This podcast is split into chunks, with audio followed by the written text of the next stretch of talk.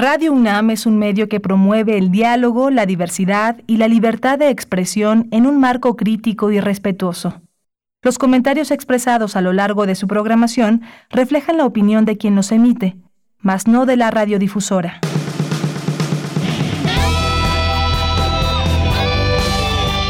Prisma RU. Relatamos al mundo.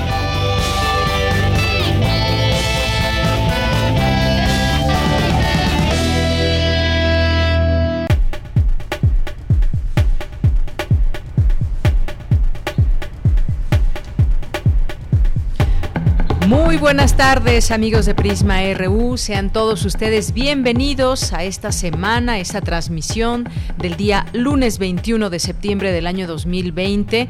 Siempre nos da mucho gusto saludarles, invitarles a que compartan con nosotros sus comentarios, sus opiniones, sus preguntas, sus sugerencias. Todo es bienvenido en este espacio, así que háganoslo llegar a través de las redes sociales, Prisma RU en Twitter, Prisma RU en Facebook, en www.radio.unam.mx también nos pueden escuchar, nos pueden seguir, pueden seguir esta transmisión.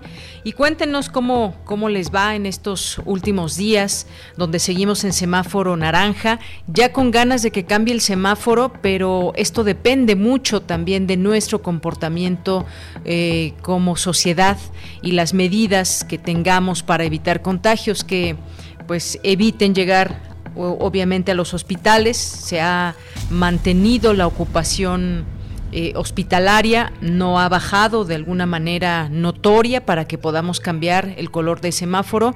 Y en términos, en términos prácticos, mucha gente está haciendo ya vida normal. ¿A qué me refiero? Están ya teniendo que salir a trabajar, a oficina, viajan en, en transporte público, metro, metrobús, en peceros, en camiones.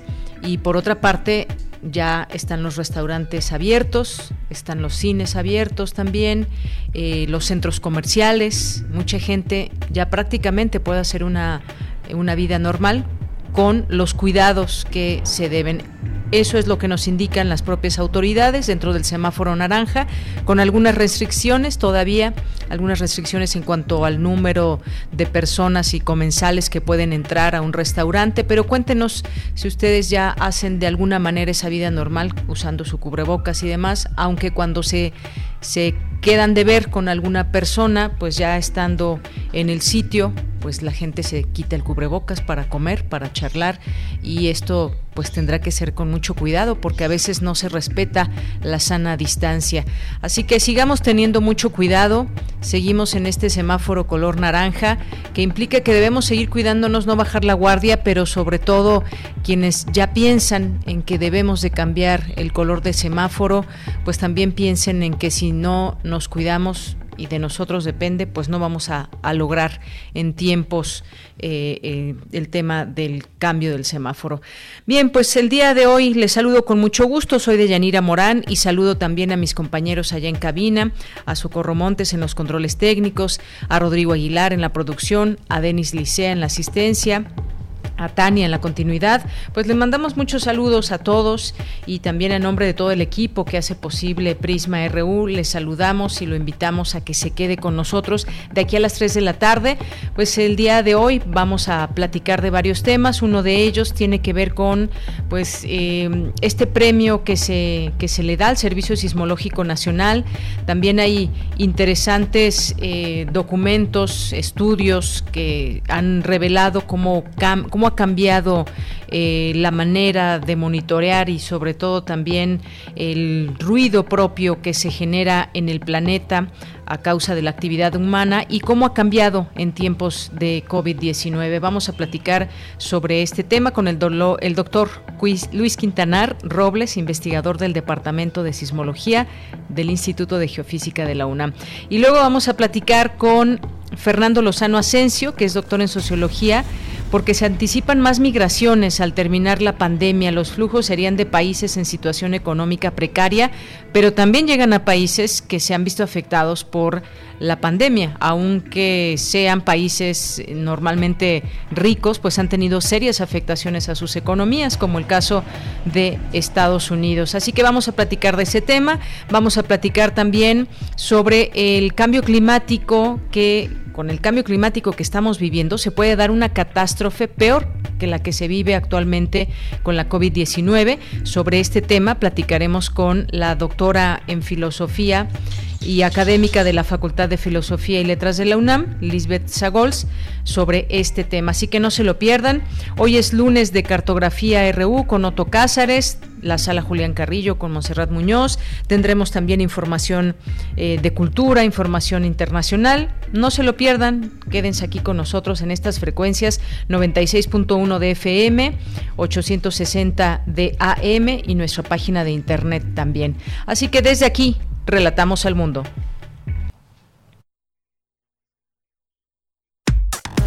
Relatamos al mundo. Relatamos al mundo.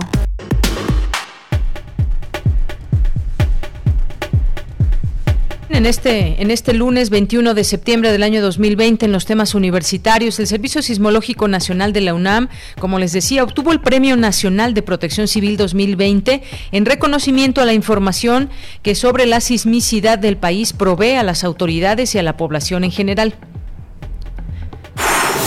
Expertos del Instituto de Ingeniería de la UNAM elaboran con el Gobierno de la Ciudad de México una ley de edificación. Este lunes se llevó a cabo la toma de protesta de la presidencia del Colegio de México. Desde el inicio de la pandemia se documentó que las personas adultas mayores son más susceptibles a desarrollar formas graves de la enfermedad. Le diremos por qué más adelante en la información. Y en materia, en materia nacional, al, menos siete exfuncionarios de la Policía Federal presuntamente implicados en el desvío de más de 2.519 millones de pesos se ampararon contra una orden de aprehensión.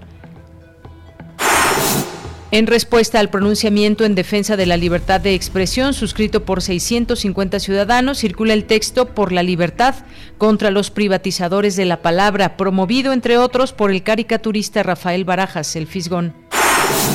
Voceros del Frente Nacional Anti-AMLO advirtieron que si las autoridades le siguen impidiendo el paso al Zócalo de la Ciudad de México, extenderán el plantón sobre Paseo de la Reforma. Eh, bien, pues hasta donde sé, su propio líder, que los que lleva a cabo estas protestas junto con sus seguidores, habían señalado, si no mal recuerdo, que no quieren afectar, como en su momento afectó a su consideración el hoy presidente López Obrador, pero sin embargo, pues están afectando de manera tal que tienen sus tiendas de campaña ahí en donde normalmente pasan los automóviles, así que pues bueno, no no no está claro esta situación de estas personas que están bloqueando y pretenden instalarse ahí en Reforma. Y pues eh, en respuesta al pronunciamiento en defensa de la libertad de expresión, decíamos, ya salió también este comunicado importante del Fisgón, después eh, también tendremos cuenta de ello, y la Coordinadora Nacional de Trabajadores de la Educación inició tres de los siete bloqueos previstos en Michoacán para presionar a la federación con el pago de bonos a maestros. Y Ricardo Anaya, ex candidato presidencial, ustedes lo recuerdan, ex candidato presidencial del PAN y del PRD, esta fusión que se hizo entre partidos, anunció que regresará a la vida pública nacional. En los temas internacionales, Guillermo Fernández Maldonado es desde hoy el nuevo representante en México de la Oficina del Alto Comisionado de las Naciones Unidas para los Derechos Humanos. Paul Luque, o Paul investigador del Instituto de Investigaciones Filosóficas de la UNAM, ganó el 48 premio de ensayo anagrama, uno de los más importantes de habla hispana.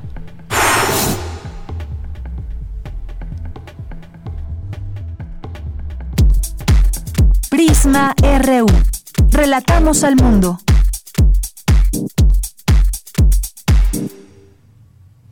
Bien, es la una de la tarde con 13 minutos. La Secretaría de Salud reportó 73.493 muertos por coronavirus y 697.663 casos confirmados.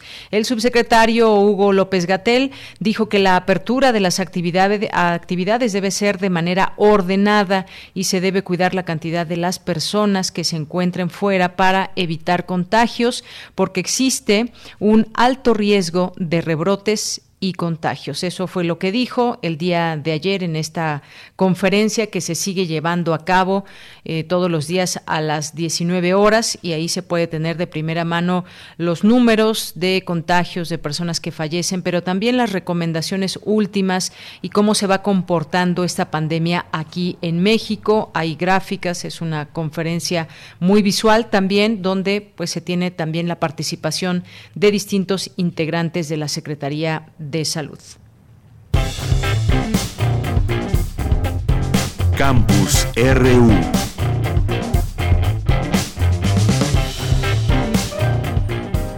Hoy en nuestro campus universitario iniciamos con esta información. Hoy alrededor de 350 mil estudiantes de nuestra casa de estudios iniciaron vía remota y en condiciones inéditas derivadas de la pandemia el ciclo escolar 2020-2021. En un mensaje de bienvenida, el rector Enrique Graue dijo a los estudiantes que ingresan a una de las 100 mejores universidades del mundo, de las primeras en Iberoamérica y sin duda la mejor institución de educación superior del país.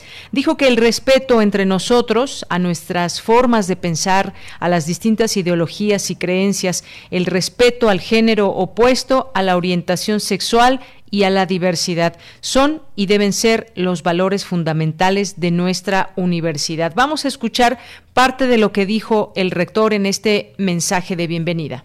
A quienes ingresan al bachillerato, nuestras felicitaciones. Lograron su meta entre los más de 160 mil aspirantes que la universidad tuvo para los nueve planteles de la Escuela Nacional Preparatoria o para los cinco del Colegio de Ciencias y Humanidades. A quienes ingresan a la licenciatura provenientes de nuestro bachillerato, decirles que se lo han ganado a pulso a base de su dedicación y estudio. De la misma manera, hay que felicitar a quienes consiguieron su ingreso a la UNAM por conducto del concurso de selección. Ingresa a una de las 100 mejores universidades del mundo, de las primeras en Iberoamérica y sin duda a la mejor institución de educación superior de nuestro país. Les ha tocado ingresar ahora, en este 2020, en una situación compleja que no solo ha afectado a la salud física y mental de la población, sino también a la educación, a la economía y a toda la dinámica social. Ingresamos vía remota para cuidarnos y protegernos. El cuerpo docente tiene claro las dificultades que ustedes enfrentarán al empezar un ciclo a distancia. Y tanto ellos como nosotros las autoridades nos empeñaremos para superar estos nuevos retos que nos impone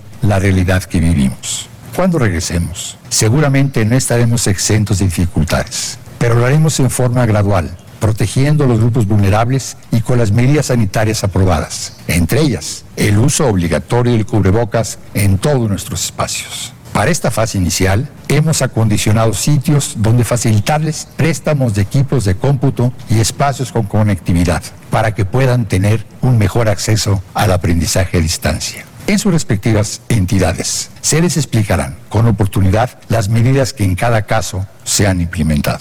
También sabemos que ustedes aspiraron a, a ingresar a una universidad distinta y esperamos que muy pronto, cuando las condiciones sanitarias lo permitan, podamos como comunidad incorporarnos a la actividad presencial. Será entonces cuando puedan vivir la universidad con plenitud.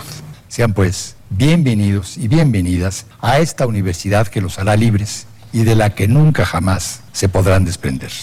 Pónganse pumas, pónganse el cubrebocas. Por mi raza hablará el Espíritu.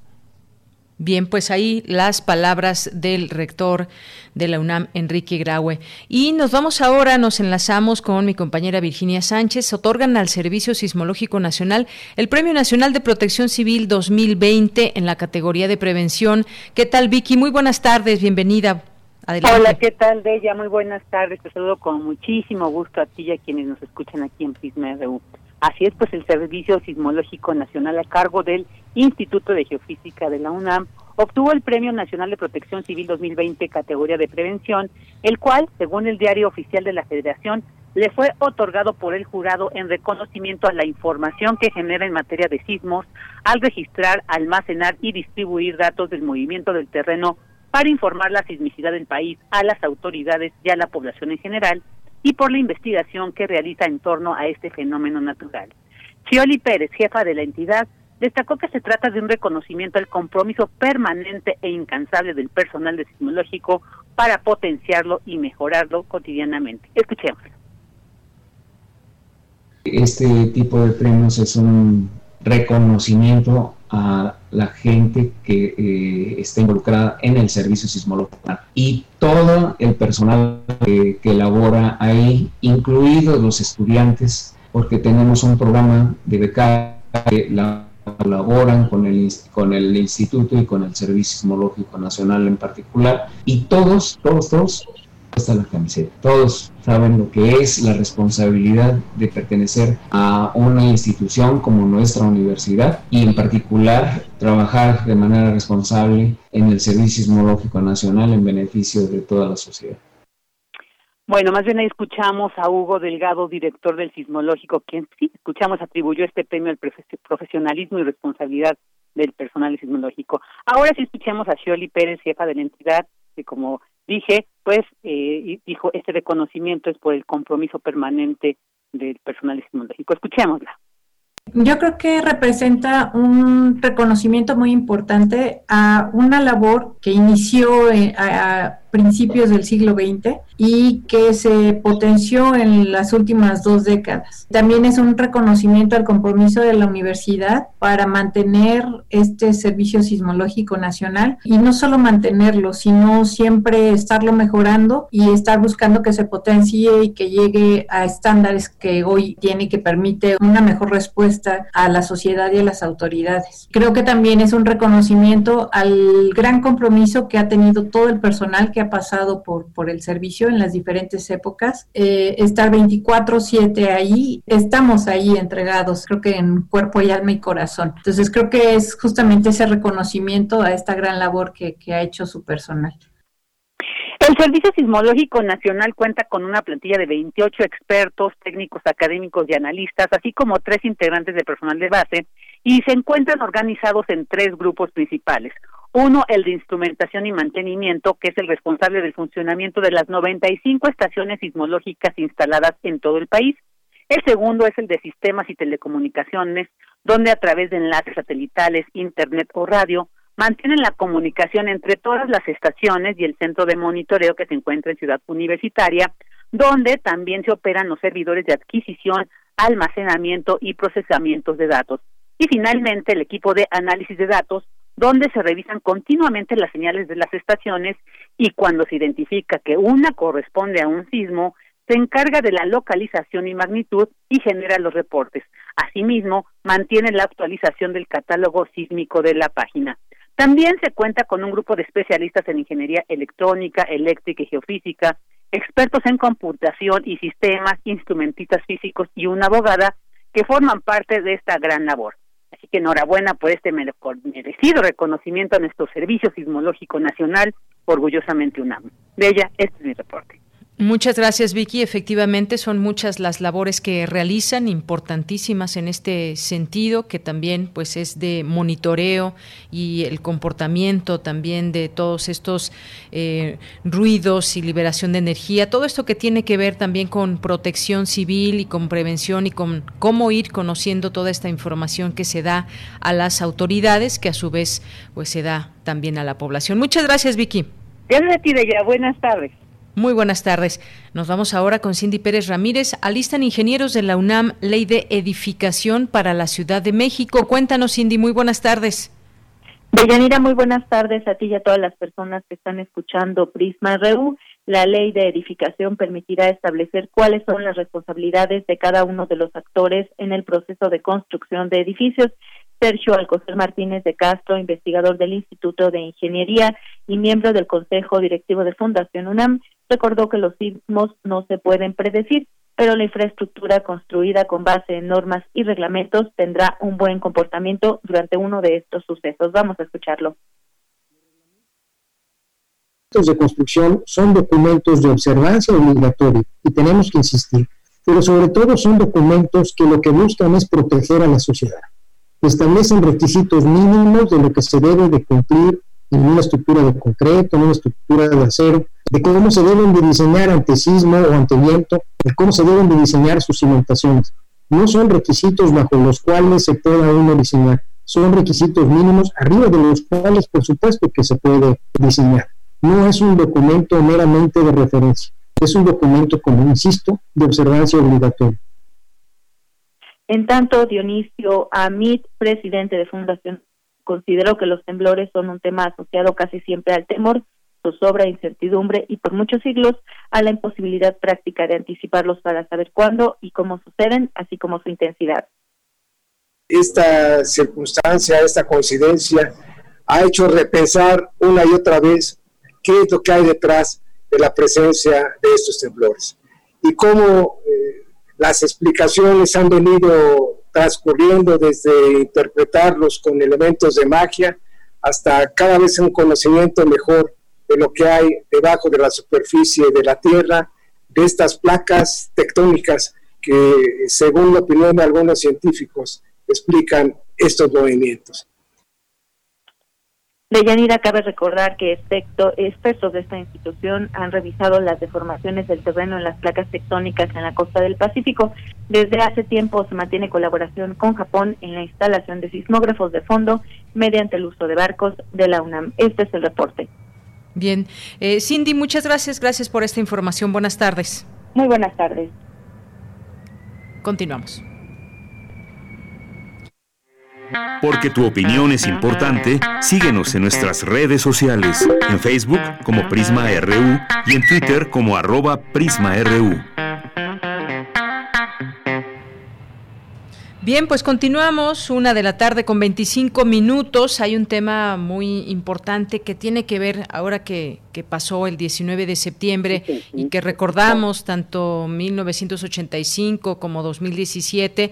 Nos seguimos preguntando qué hemos aprendido de los sismos que sacuden eh, la Ciudad de México y otras partes del país, Puebla, Oaxaca, Guerrero, Morelos, en, el caso del el último.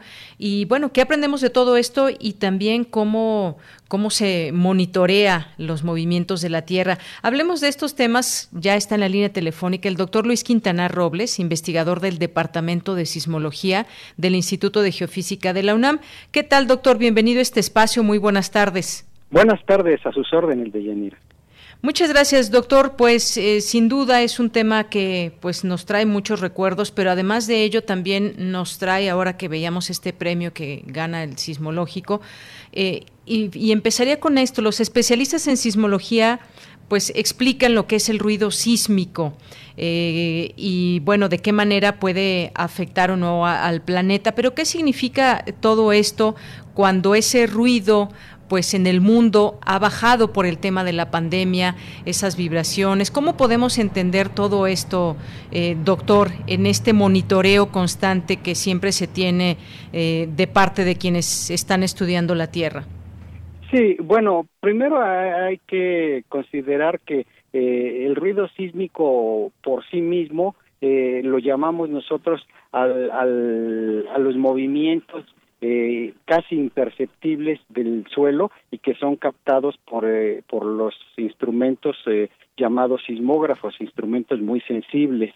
Este, este, estos movimientos que son captados por esta, por estos aparatos básicamente provienen en ausencia de un sismo del ruido digamos urbano es decir eh, cuando la ciudadanía está en movimiento vehículos todo eso produce movimientos muy leves del suelo que son captados por los instrumentos eh, sismológicos. Entonces eh, ese, eso es lo que nosotros llamamos como ruido sísmico y que efectivamente usted bien lo ha dicho, eh, a raíz de la pandemia eh, se, se observó una disminución en la intensidad de este ruido sísmico que no es otra cosa que el ruido eh, el ruido urbano y el ruido producido por la actividad humana entonces una disminución de la actividad humana producido por el confinamiento necesariamente va a ser reflejado por una disminución en la intensidad de, de esos movimientos que son, que son captados por los instrumentos. A eso es a lo que llamamos ruido sísmico. Así es. Hay un estudio, doctor, publicado en julio pasado en la revista Science que se titula Silencio Global del Ruido Sísmico de Alta Frecuencia eh, y bueno, pues habla justamente de este, pues no sé si llamarlo silencio eh, en el planeta, eh, a raíz de que la actividad humana bajó, sobre todo en algunos meses específicamente, habla de esta actividad humana y cómo esta provoca vibraciones que se propagan en el suelo como ondas sísmicas de alta frecuencia. Estos cambios ¿Qué nos dicen o qué podemos entender de esta baja de actividad humana dentro del estudio de ruido sísmico? ¿Esto significa algo para la Tierra? ¿Tiene que ver con la actividad sísmica? ¿Cómo lo relacionamos? Bueno, pues básicamente como, como le comento, este ruido urbano, ruido sísmico, es producido por la actividad humana.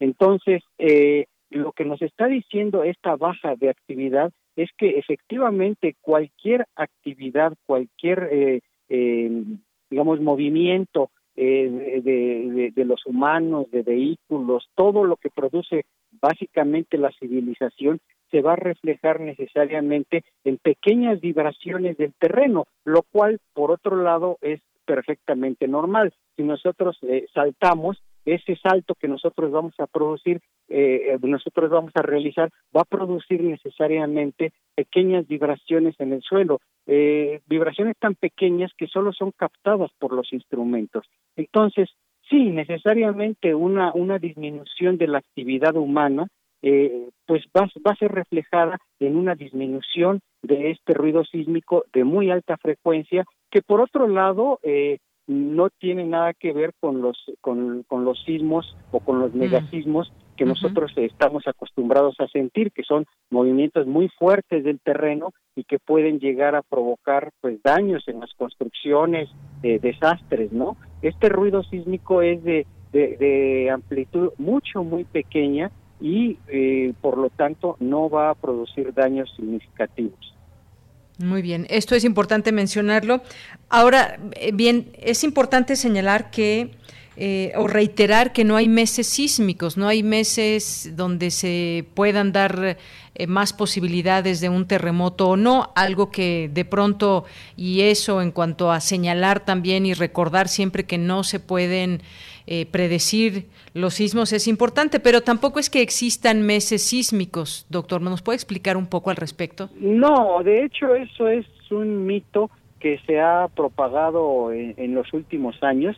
Y bueno, digamos, eh, la, la, causa principal es que eh, hay que recordar que el 19 de septiembre de 1985 ocurrió un sismo catastrófico para la Ciudad de México, eh, sismo que eh, volvió a ocurrir otro 19 de septiembre, pero del año 2017. Eh, quiero aquí decir que esto es una, un, un, hecho circunstancial extraordinario, por otro lado, porque es muy difícil que que se produzcan eventos tan grandes y sobre todo tan tan tan desastrosos en, en la Ciudad de México el mismo día. Pero eh, repito esta es una una una pues prácticamente una coincidencia eh, que, que no tiene nada que ver con, la actividad interna de la Tierra. Eh, hay que recordar que la Tierra está en constante eh, movimiento interno y eso va a producir sismos, sismos que por otro lado son muy bien clasificados, muy bien identificados por el Servicio Sismológico Nacional si nosotros vemos el reporte diario, vamos a ver que, diariamente se reportan alrededor de 30, 40 sismos. Entonces, el que haya sismos eh, diariamente, pues es, es, es algo natural. Lo que, repito, sí es extraordinario, quiero insistir en ello, es que se hayan producido dos sismos tan grandes un mismo día del mes de septiembre, pero pues ahora sí que eso, eso fue casualidad fue casualidad de un evento extraordinario. Eh, bien, doctor, eh, pues a pesar de todas las cosas negativas también que están acompañando la pandemia de COVID-19 en el mundo, se habla de que trajo esa pues ventana, digamos, de oportunidad en el tema de la sismología para los registros científicos, pues hay veces que son, hay sismos tan pequeños o casi imperceptibles eh, que quedaban pues olvidados o no se no se lograban escuchar debido a la actividad humana, pues pues ahora se ha podido tener más esa, esa información. Eso, eso cómo, de qué manera puede ser positivo para todo este estudio de los movimientos de la Tierra. Bueno, usted misma lo ha, lo ha definido de manera perfecta. O sea, hay sismos de, muchas magnitudes. En particular, eh, yo le puedo decir que los sismos que se originan aquí en la Ciudad de México, en el, en el Valle de México, eh, son de magnitudes mucho, muy pequeñas. Estamos hablando de magnitudes del orden de, de dos y medio a tres. Entonces, e, estas magnitudes normalmente, cuando la actividad humana es, eh, digamos, normal, hay mucha gente, la gran mayoría no lo siente. Sin embargo, si, si esta actividad humana está sensiblemente reducida, entonces eh, estos sismos pueden llegar a sentirse. Sin embargo, los instrumentos siempre, siempre los van a captar. Y en este punto quiero comentarle, ya durante la pandemia han ocurrido un par de sismos con origen aquí en el Valle de México que han sido muy bien captados por los instrumentos, pero aquí eh, hay que destacar que también han sido sentidos por una parte de la población. Eh, sismos que tal vez en otras circunstancias de normalidad eh, hubieran sido sentidos por, por una menor cantidad de gente. Entonces, sí, efectivamente, esta actividad sísmica que normalmente está ocurriendo en la Ciudad de México ahora se siente más justamente por, por el hecho de la actividad humana estar sensiblemente reducida. Pero la actividad en sí misma siempre ha existido. Así es, doctor.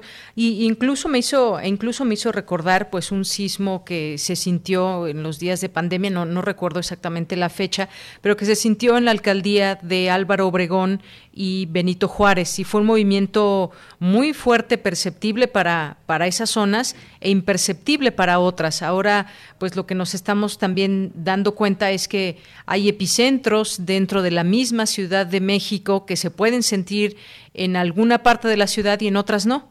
Efectivamente, ese sismo al que se refiere ocurrió en el mes de junio. eh, fue, de hecho, fueron una serie de tres, cuatro sismos de pequeña magnitud, el principal de ellos en la en la alcaldía Álvaro Obregón. Y, y usted bien lo dice, esos sismos eh, se, se, lo sintió una parte importante de la población. De hecho, fueron reportados como sentidos tal vez eh, eh, un movimientos en algunos estantes con libros, pero, pero efectivamente fueron sentidos. Eh, eh, evidentemente fueron registrados por los instrumentos, fundamentalmente por los que se encuentran aquí en la Ciudad de México, en la red sísmica del Valle de México, fueron, fueron, fueron registrados y gracias a esos registros fue como se pudo obtener una, una localización precisa de ese sismo eh, en la alcaldía Álvaro Obregón. Probablemente en otras circunstancias, si, los, si, si hubieran existido menos estaciones,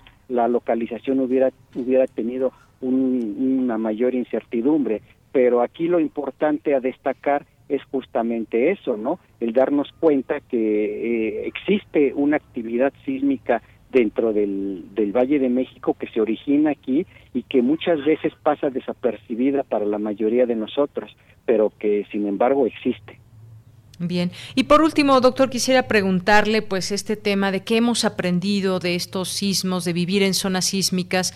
No todo el país, eh, pues, tiene estas características. ¿Qué vamos aprendiendo como, como ciudadanos en materia de protección civil, en materia también, por ejemplo, de edificación de nuevos, eh, nuevos inmuebles que deben de tener ciertas características específicas y que pensábamos que desde el 85 las tendrían, pero vimos que edificios nuevos en 2010 tuvieron serias afectaciones. Bueno, pues lo que hemos aprendido básicamente eh, va, va, conlleva el conocimiento mismo de la sismicidad que ocurre en México.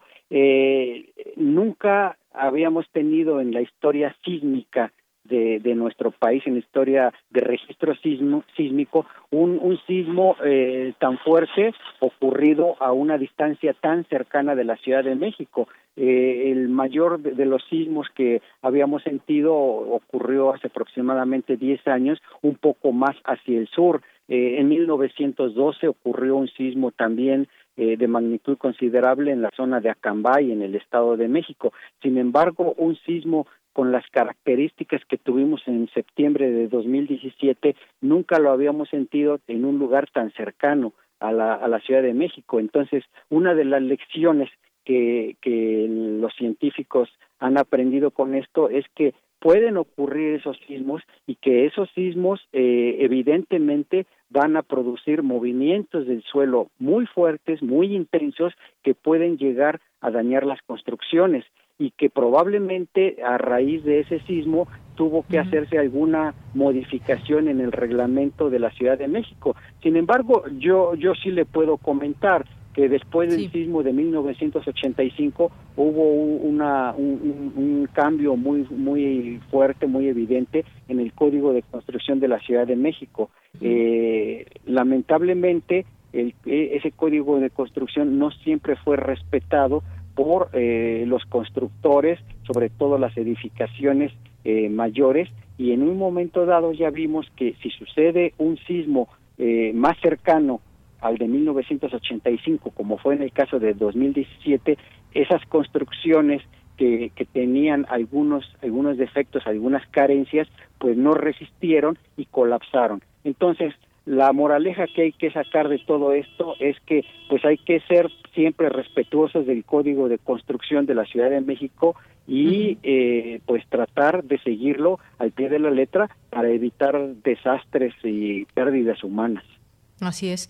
Bueno, doctor, pues muchas gracias por haber conversado con nosotros en esta ocasión y bueno, pues darnos toda esta información que es útil y que también nos sirve para conocer estos comportamientos de la Tierra y este monitoreo del que siempre se está al tanto desde pues el Departamento de Sismología del Instituto de Geofísica en conjunto también con el Servicio Sismológico Nacional. Muchas gracias. Al contrario, gracias a usted por su interés, a sus órdenes. Hasta luego, muy buenas tardes. Doctor Luis Quintana Robles, investigador del Departamento de Sismología del Instituto de Geofísica de la UNAM. Continuamos. Prisma RU. Relatamos al mundo. Una de la tarde con 40 minutos y ahora doy la bienvenida a Fernando Lozano Asensio, que es doctor en Sociología por la Universidad de Texas, Austin y director del Centro Regional de Investigaciones Multidisciplinarias de la UNAM. El tema, pues se anticipan más migraciones al terminar la pandemia, los flujos serían de países en situación económica precaria. Doctor Fernando, bienvenido a este espacio, muy buenas tardes. Doctor, ¿me escucha? Bueno, ahí tenemos un problema en la comunicación. A ver si en algún momento ya podemos tener al doctor Fernando para platicar de este tema. Eh, que pues anticipan más migraciones al terminar la pandemia. Ahorita de alguna manera y de alguna manera porque no ha sido al 100 que se ha contenido de alguna manera el flujo normal de, de, migrantes a lo largo del mundo. Y específicamente si nos ponemos a pensar en el tema de México, pues también hay un flujo muy importante en esta, en esta frontera. sur primero, con todo el paso de migrantes eh, centroamericanos sobre todo, para después eh, internarse al país y en el norte pues también tener ahí una, una situación específica muchas veces eh, difícil como como es el paso de los migrantes. Ya está en la línea telefónica el doctor Fernando Lozano, a quien recibo con mucho gusto. Doctor, buenas tardes. ¿Qué tal? Buenas tardes, Yanira. Buenas tardes. Gracias, doctor, por tomarnos esta llamada. Decía yo, pues eh, cuando se regrese a la normalidad podrían incrementarse las migraciones, toda vez que la emergencia sanitaria ha implicado un aumento en los niveles de pobreza, es lo que usted ha afirmado y nos gustaría platicar justamente sobre este tema. ¿Cómo se dará este, este, digamos, este flujo migratorio? ¿Cómo podría incrementar y por qué, sobre todo, las razones de estas migraciones? Pues eh, en rigor lo que la pandemia ha significado para la movilidad humana es algo totalmente inédito, es decir, ha frenado la movilidad. Y al frenarse la movilidad, ¿qué implica? Todas las posibilidades de mejorar las condiciones de vida por emigrar y en su caso el impacto que tiene la población, las poblaciones locales ha incrementado los niveles de pobreza. Entonces, el escenario que se prevé es efectivamente em, que haya un incremento, sobre todo de aquellos países que han, se, han visto eh, mayormente afectados por la pandemia y que ya venían arrastrando, digamos, problemas estructurales muy serios. ¿no? Aquí eh, a lo que podemos agregar es esta idea que tuvieron muchos países eh, de que responsabilizaban y criminalizaban a los migrantes precisamente porque como eran los portadores de, los contagios, etcétera, ¿no? Entonces es una situación muy compleja para los para los migrantes porque no solo están soportando esta digamos imposibilidad de de moverse, no solo están asumiendo una eh, situación muy muy fuerte en términos de haberse empobrecido con con, con la misma situación de, de la pandemia, sino cargan con todo este estigma, ¿no? A lo cual se agrega en rigor el tema de, de sobre todo en los países del norte global, todas estas políticas xenofóbicas, anti-inmigrantes.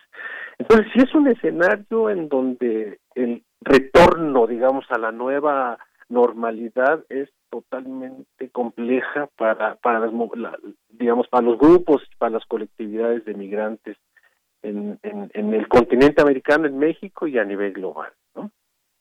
Así es. Y bueno, por una parte, pues como usted bien dice, ahorita quedaron detenidos muchos de estos flujos migratorios porque pues finalmente a los países a los que piensan llegar pues también tenían o guardan una situación aún todavía eh, delicada y adversa para los propios migrantes. Por una parte se incrementarán las migraciones, pero por otra también, doctor, llegan a países también golpeados por la pandemia. Me pongo a pensar en México, que quizás no sea el país destino de muchos, sino Estados Unidos, pero transitan por México y llegan a países con economías afectadas.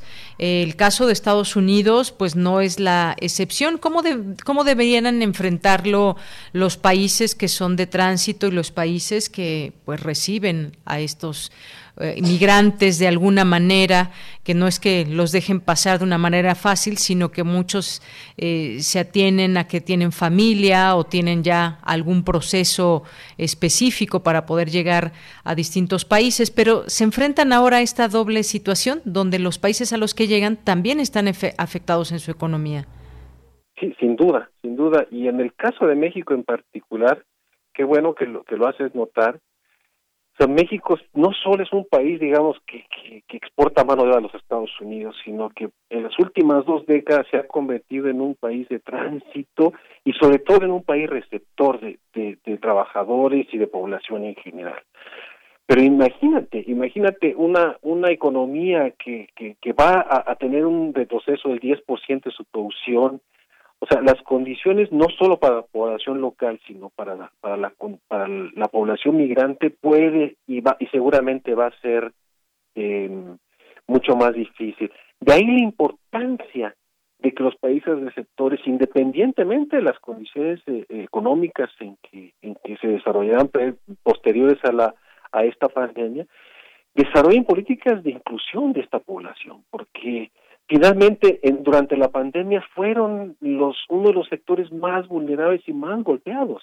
Se quedaron varados en ciertos puntos fronterizos sin condiciones de atención en, atención médica eh, de vivienda laboral. En realidad se convirtieron en un sector mucho muy vulnerable sobre el cual digamos en la situación post pandemia sí habrá que tener eh, muchísima flexibilidad para de políticas que, los incluyan, no que los excluyan como tradicionalmente fue eh, incluso antes de la pandemia, pero cuestiones eh, políticas que se agudizaron precisamente durante la pandemia.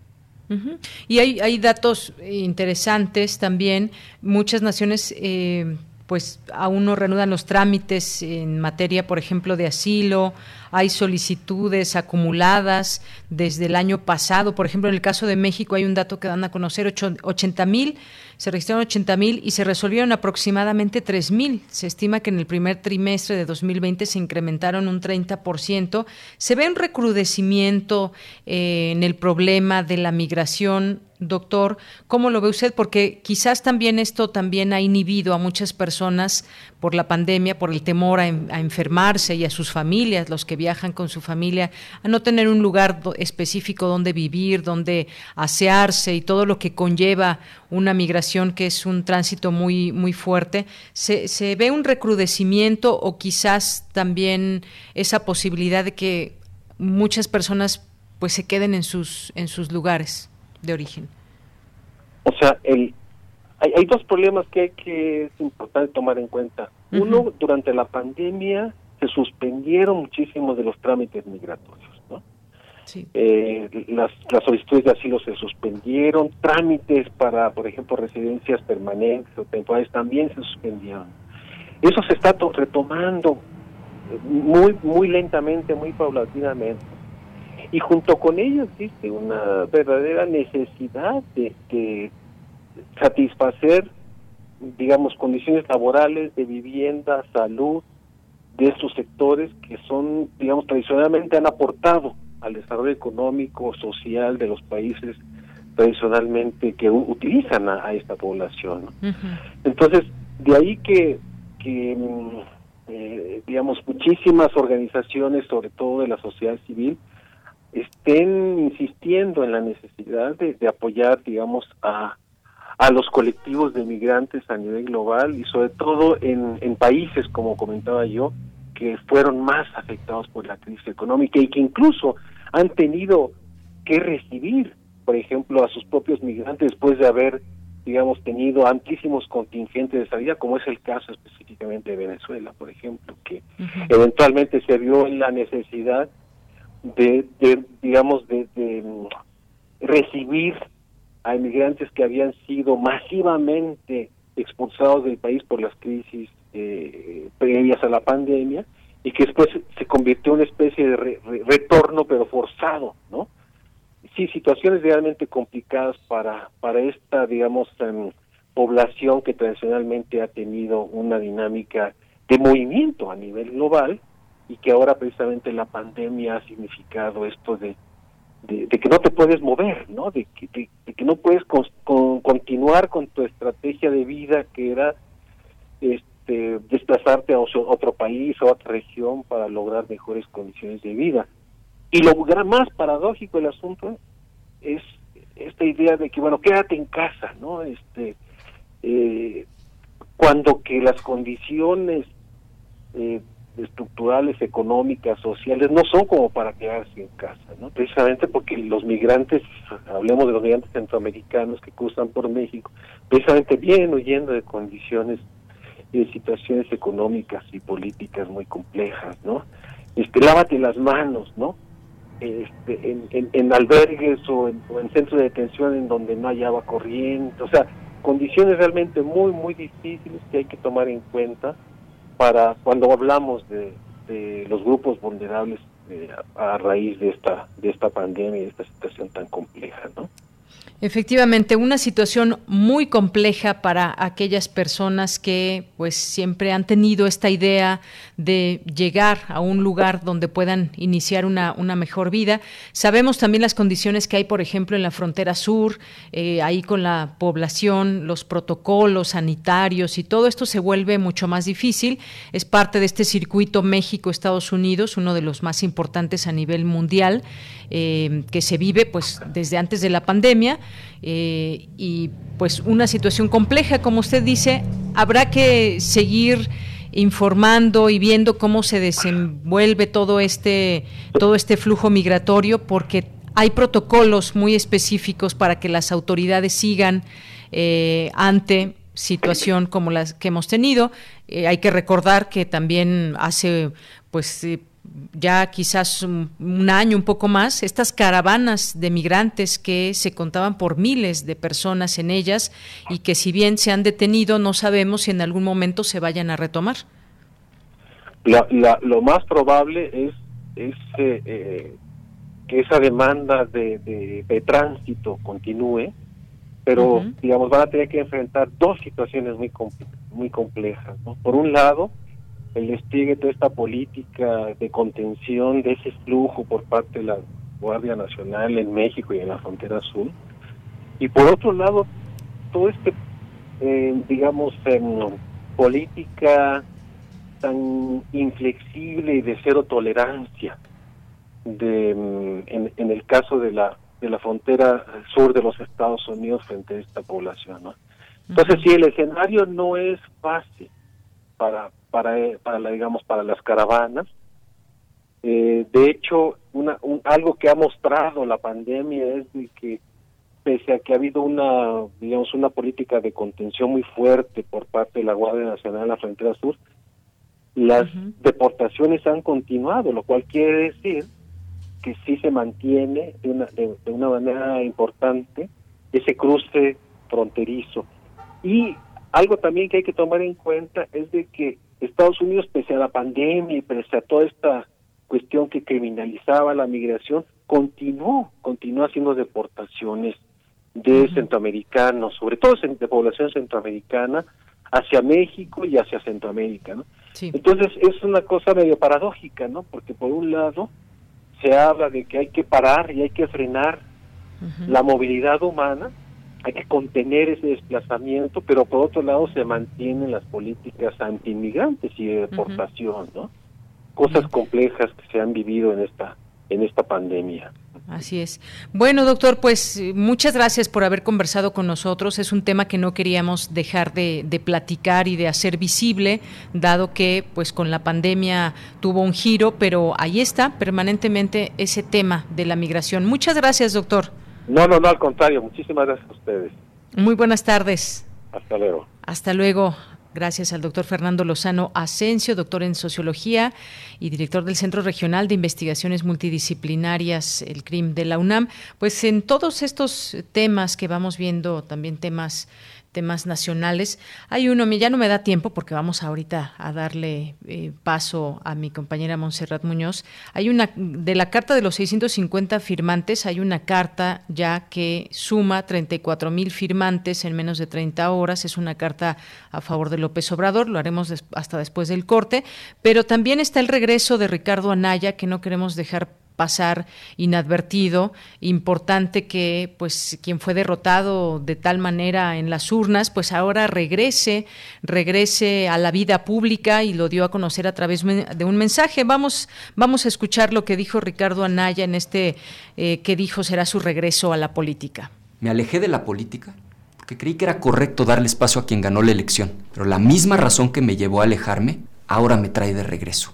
Y eso me lleva a hablar del presente que frente a los enormes problemas que se están acumulando y ante la falta de soluciones, creo que lo correcto es estar presente. O sea, sí señalar el desastre, pero sobre todo participar, ayudar a remediarlo. O sea, ¿cómo se atreven a decirnos que vamos bien cuando México es el cuarto país de todo el mundo en el que más personas han perdido la vida? Entonces, frente a este desastre, la pregunta que aparece en todas las conversaciones sobre los problemas de México es qué vamos a hacer. Yo creo que la respuesta está en el 21 y en el 24. La primera oportunidad para enderezar el rumbo la tenemos en menos de nueve meses, con las elecciones de 2021. Como dijo Francisco y Madero, siempre es peligroso para los pueblos dejar todo el poder en manos de un solo hombre. Y luego en 2024, como cada seis años, el reloj de la democracia va a volver a marcar la hora de la elección presidencial. Pero aquí viene lo más importante. Para enderezar el camino, no basta con estar criticando al gobierno de aquí al 2024. Más que oponer, el reto es proponer. Bueno, pues ahí a través de, sus redes sociales, pues dio a conocer este mensaje como político, ¿no? Como, no como ciudadano, regresa, regresa a todo este panorama. Eh, y pues bueno, dirían por ahí a río revuelto ganancia de pescadores, pues veremos eh, a quién se adhiere, quiénes lo apoyan, si el PRD continúa también apoyando al PAN a través de Ricardo Anaya. No, no sabemos, pero por lo pronto, pues ahí está este regreso. Vámonos con Monserrat. Sala Julián Carrillo presenta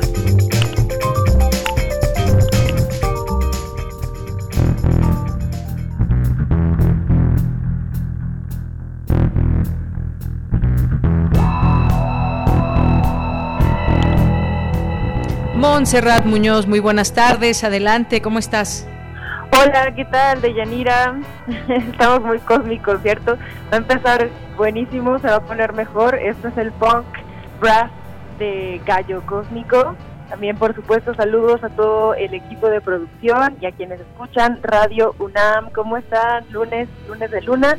Y de nuevo, pues contándoles las actividades de la sala Julián Carrillo, ahora en versión digital. También algunas de extensión cultural. Y me encanta que suene ya esto. ¿Cómo lo escuchas, Deyanira?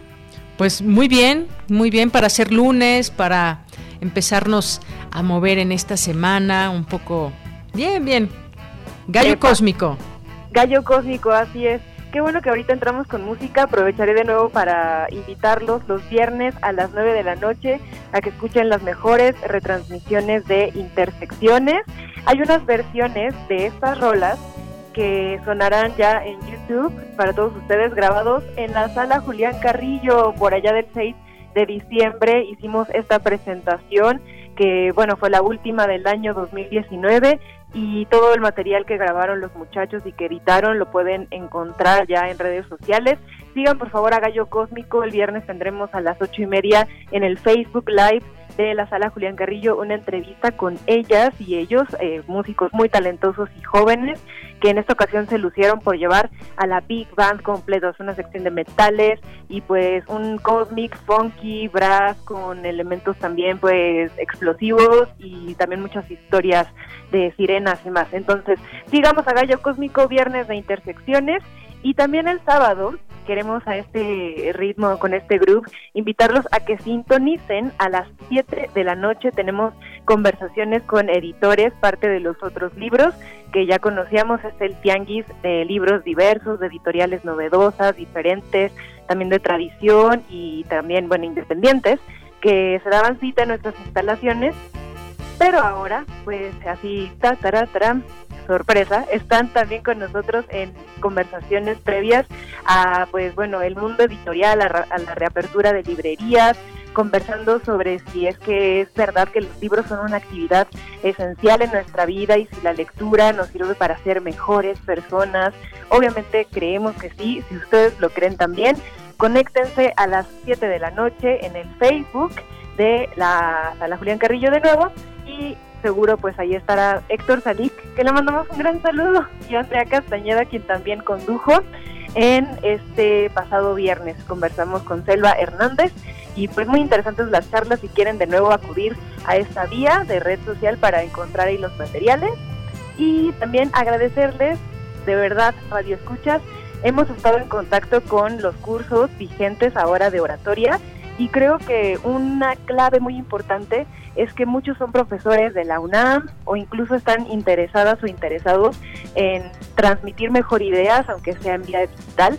Entonces, si ustedes están interesados, por favor, esperen al mes de noviembre porque igual se reabren los cursos y las inscripciones para que puedan ser parte de esta comunidad entregada pues a vencer un poquito el miedo que nos va a hablar en público, a transmitir mejor ideas también a leer y a compartir y socializar conocimiento. Todo esto pues con la maestra Elena de Aro y el maestro Sergio Herrera. Así que gracias también por escucharnos porque muchos de los radioescuchas ya también se han inscrito a estos cursos y es muy interesante conocer sus historias y saber que pues son eh, muy asiduos a escuchar y que forman parte de nuestra audiencia y también de una gran comunidad universitaria. Así que sigan el Facebook y por aquí nos encontramos los lunes. Claro que sí, Monse, muchísimas gracias. Ya por ahí te llegó un mensaje en Twitter, después lo ves. Te mandamos un abrazo, gracias. Sí, chao. De repente Hasta muy fuerte la música, pero aquí ya es una fiestota. Muy bien. Muchas gracias, Monse. Hasta luego. Chao, que estén bien. Y con esto nos vamos al corte, regresamos a la segunda hora de Prisma RU.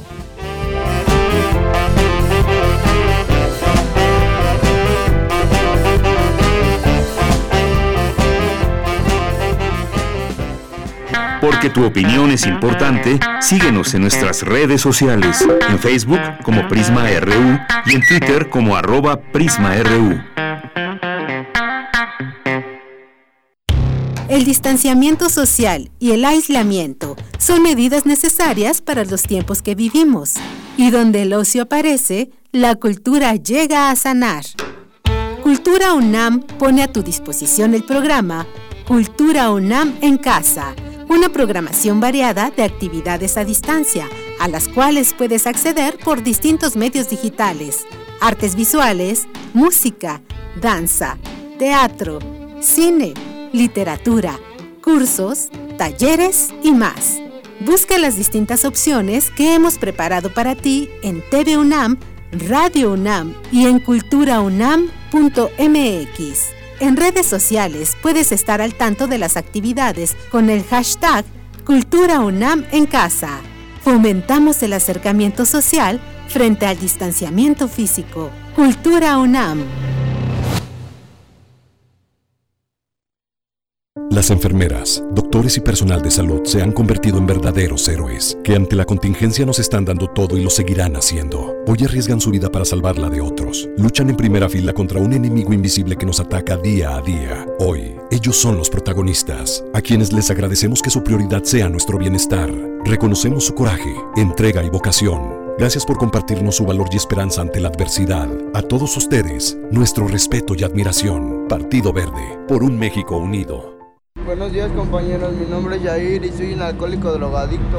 ¿Qué sirve pues hacer las cosas bien si de todos modos no tengo la atención de un padre, no? Tengo 17 años, estoy aquí por el uso y abuso de las drogas, me dolía todo el cuerpo, me tienen que inyectar complejo B, tengo yo que dormirme en un colchón por si en la noche me pueden dar convulsiones. Yo ya soy una persona podrida y ya no hagas nada por arreglarme. En el mundo de las drogas no hay final feliz. Prisma RU. Relatamos al mundo. Regresamos una de la tarde con cuatro minutos. Gracias por continuar en la sintonía de Radio UNAM. Este es el programa Prisma RU, 860 de AM, 96.1 de FM. Y mandamos también muchos, muchos saludos y abrazos a quienes nos sintonizan a través de www.radio.unam.mx. Antes de irme al corte, eh, platicábamos con Monse y antes pues eh, hablaba del, del regreso de Ricardo Anaya a la política y con ese mensaje a través de redes sociales. Entre otros temas también nacionales, pues a esta, esta, esta carta les informábamos el viernes pasado, platicábamos aquí de en este espacio sobre ello, de esta carta de 650 intelectuales y científicos que eh, pues habían mostrado su preocupación con respecto al tema de la libertad de expresión hoy en día en México. Bueno, pues eh, el día de hoy se sabe que hay una carta a favor del presidente López Obrador que suma 34 mil firmantes en menos de 30 horas. Eh, al igual que la anterior, me gustaría leerla, pero todavía no está tal cual. Hay algunos arreglos que los propios organizadores están señalando que pues mañana ya estará esta, esta carta tal cual.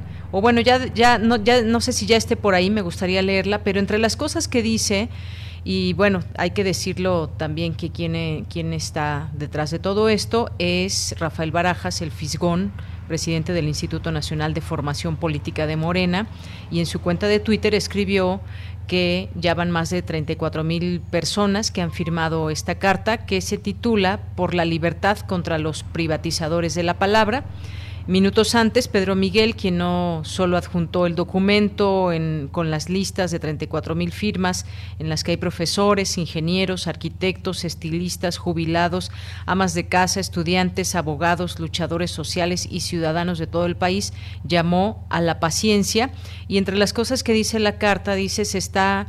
Eh, dice en las redes sociales, se destaca que también, bueno, ¿quiénes firman esta carta? Entre los nombres que, que se pueden destacar, Está Enrique Dussel, Consuelo Sánchez, Pedro Miguel, Héctor Díaz Polanco, Blanca Montoya, Elvira Concheiro, Armando Bartra, Felipe Ávila, José Valenzuela Feijó, eh, José Manuel Valenzuela Arce. En el documento que ya se hizo público, dicen, en los más de 21 meses transcurridos desde el 1 de diciembre de 2018, nadie ha sido presionado al, al silencio por el Ejecutivo Federal, ningún informador u opinador ha sido hostigado, despedido, detenido, procesado, torturado, desaparecido o asesinado por consigna de la presidencia. Y el debate público está más vivo y vibrante que nunca en la historia moderna del país.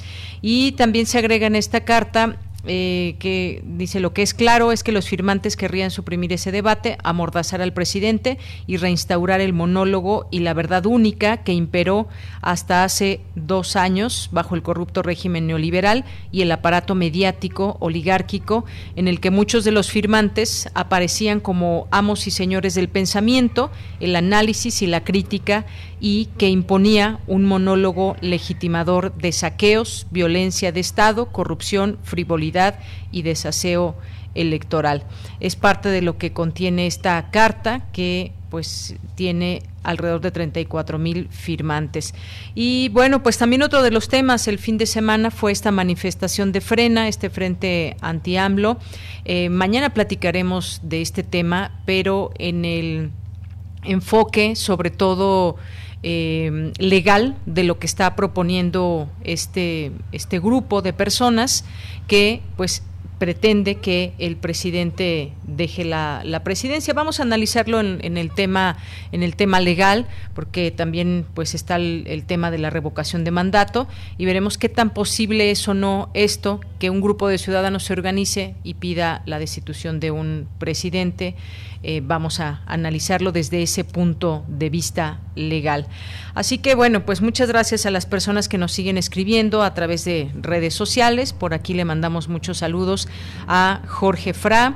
Eh, a Mayra Elizondo, que nos dice, yo estoy tomando el curso de oratoria de Sergio Rued, está muy interesante, divertido y ya me sirvió para comenzar mis clases en línea, lo recomiendo mucho. Muchas gracias, Mayra, por comentarnos eh, pues parte de los cursos que se ponen a disposición de ustedes a través de Radio UNAM. Eh, José Luis también Sánchez nos dice buen fin, inicio de semana, continuando con la discusión por qué otro absurdo organizó plantón, los afectados de, de terminación del Chayo y con su desplegado al fin de semana, qué absurdo que se repita en medios tan importantes como el de ustedes, ataque contra la libertad de expresión, donde conspiran siempre. Muchas gracias por el comentario, gracias y un saludo al Zarco también, a José Ramón Ramírez, excelente inicio de semana. Esteban Rodríguez, Rosario Martínez, que nos dice, no es mala onda, pero salen de sus países, los detienen en la frontera sur de México, si logran pasar llegan a la frontera con Estados Unidos y ahí se quedan y sigue aumentando la población que no tiene trabajo, casa, alimentos y cada día se va agravando la situación. Esto con el tema de la migración. Efectivamente, Rosario Martínez, muy complejo este, este tema. Gracias a César Soto, saludos a Carmen Valencia, también a Armando Aguirre, muchas gracias, a Cruz, Jean-François Charrier también, por aquí que nos escribe. Armando nos dice buen inicio de semana. Aprovecho para enviar saludos a todos los universitarios y académicos de la UNAM que inician semestre y mucho éxito en esta nueva etapa de su formación profesional. Pues muchas gracias también. Por supuesto, los mejores deseos para todos ellos. Desafortunadamente, pues no todos tendrán la posibilidad de, estar en línea, conectados, también es un, un, tema importante que hay que señalar. Gio Auditori, también muchos saludos. Babarstroika, también a Patti García Novela, José Luis León, muchos saludos. Javier nos dice, esta asociación entre los cambios climáticos y sus posibles catástrofes en relación con la crisis producida por la pandemia no es gratuita. Si hay algo que estamos aprendiendo es a pensar en colectivo y a preservar la vida.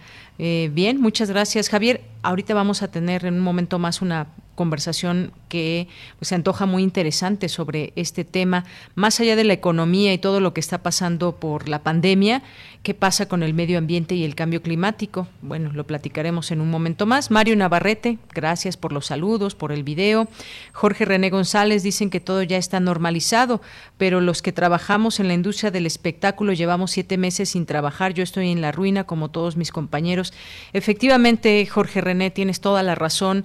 Mucha gente regresa regresa a, la normalidad, pero falta también grupos muy importantes que la han pasado muy mal a lo largo de estos meses y uno de ellos pues es justamente eh, el que está relacionado con el sector cultural, el teatro, por ejemplo, pues eh, que desafortunadamente ha tenido grandes pérdidas y sobre todo también pues las personas que trabajan en el teatro. Gracias Jorge René, un abrazo solidario y pues este espacio que sirva también para para conocer de esa realidad. Ya hemos hablado justamente también de, de todo esto. Muchas gracias.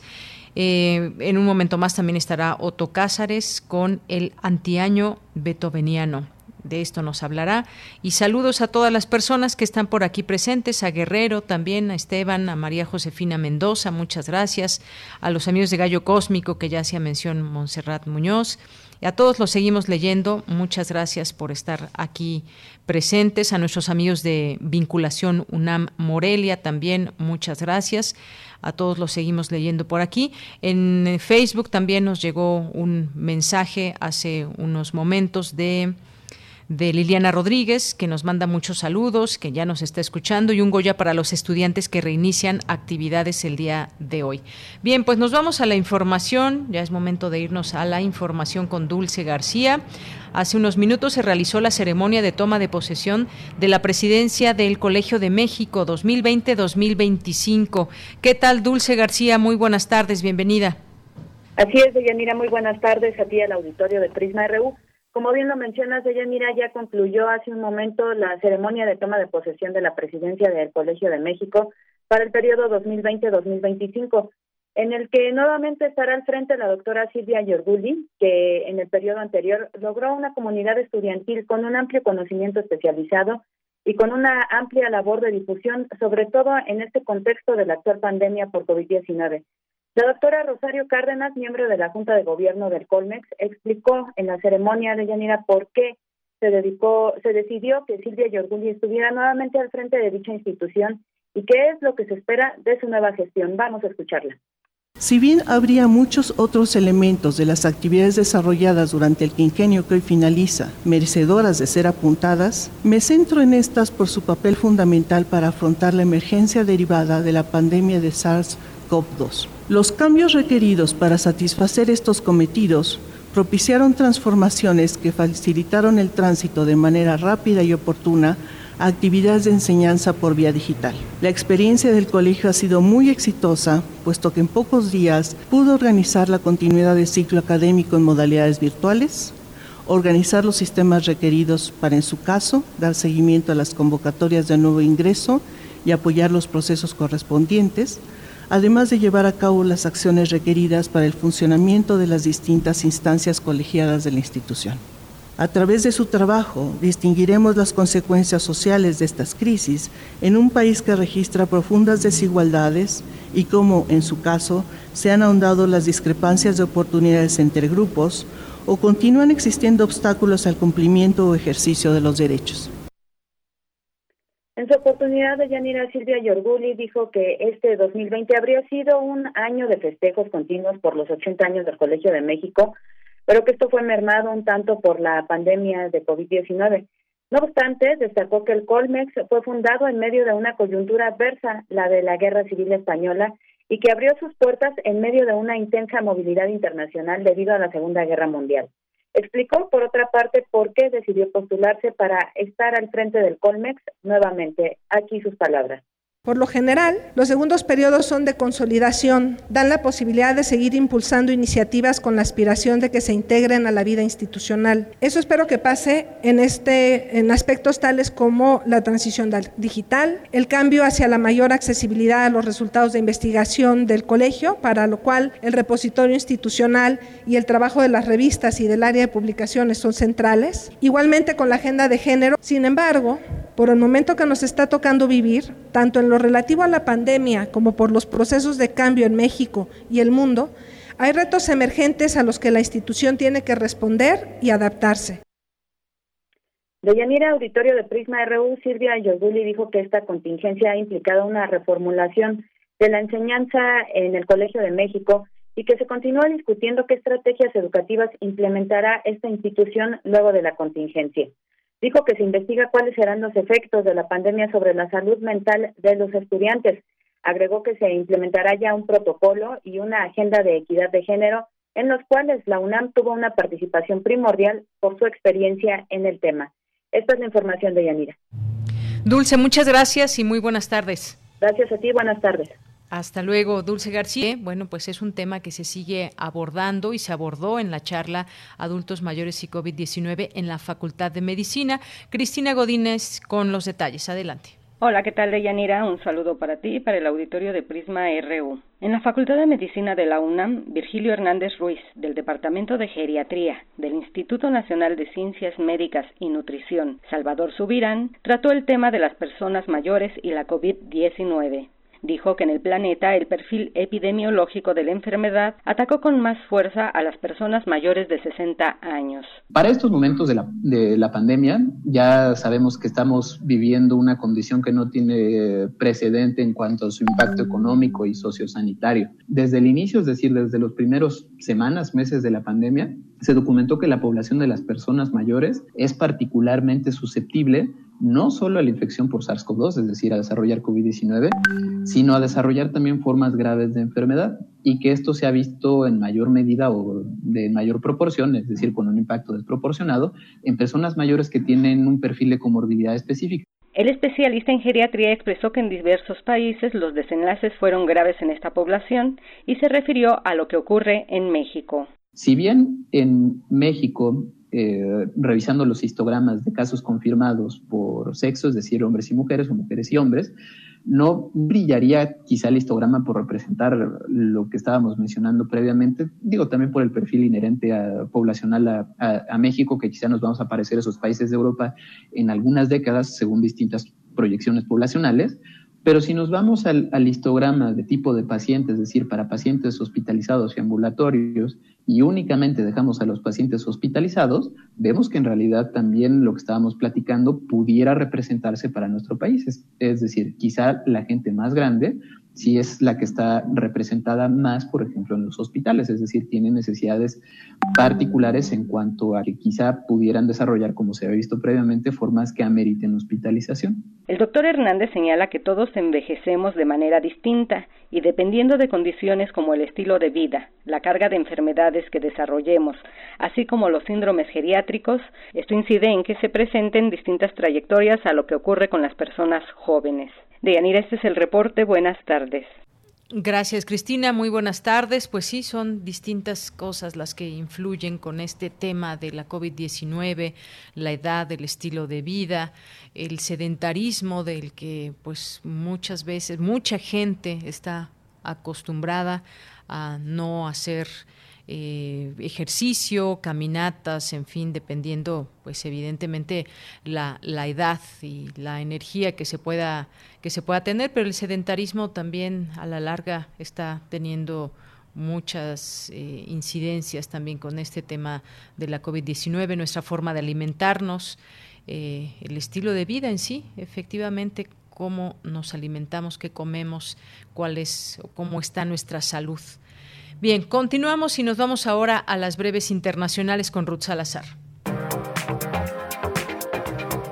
Internacional RU. Una segunda voluntaria de los ensayos de la vacuna experimental contra la COVID-19 de AstraZeneca y la Universidad de Oxford presentó una enfermedad neurológica inexplicable. El ensayo global de esta vacuna es considerado uno de los más prometedores entre los muchos que se están desarrollando en todo el mundo, pero se enfrenta a un nuevo revés. Reino Unido se encamina a un aumento exponencial de COVID-19 con 50.000 contagios diarios a mediados de octubre y 200 muertes o más por día si no se toman las medidas para contener la pandemia, alertaron este lunes los principales asesores del gobierno de Boris Johnson. Italia aprobó la reducción de 945 a 600 el número de parlamentarios en un referéndum en el que el sí ganó con el 64% de los votos. Esta medida es una promesa electoral del movimiento 5 estrellas que se ampara en una necesaria reducción de los costos de la política y una mayor eficiencia de las instituciones a pesar de que legisladoras republicanas solicitan que se aplace hasta después de las elecciones presidenciales el reemplazo de la vacante que dejó en la Corte de la Suprema Corte la fallecida jueza progresista Ruth Bader, el presidente Donald Trump anunció que a finales de esta semana dará a conocer su nominación. Centrales sindicales y organizaciones sociales se movilizan este lunes en Colombia para protestar contra la brutalidad policíaca.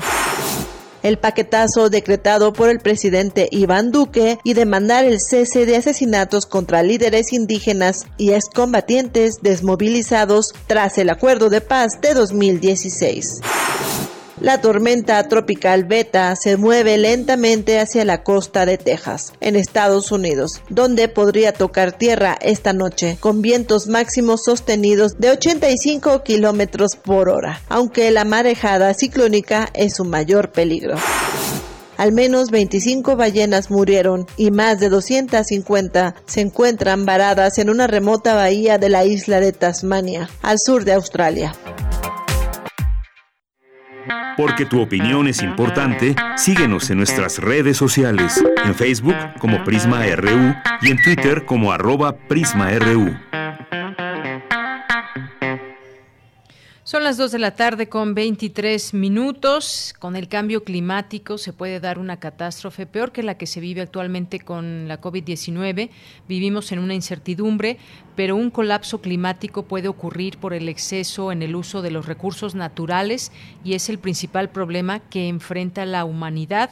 Así lo advierte la doctora Lisbeth Sagol Sales, que es doctora en filosofía y académica de la Facultad de Filosofía y Letras de la UNAM y quien ya se encuentra con nosotros vía telefónica. Bienvenida, doctora. Buenas tardes. ¿Qué tal? Buenas tardes.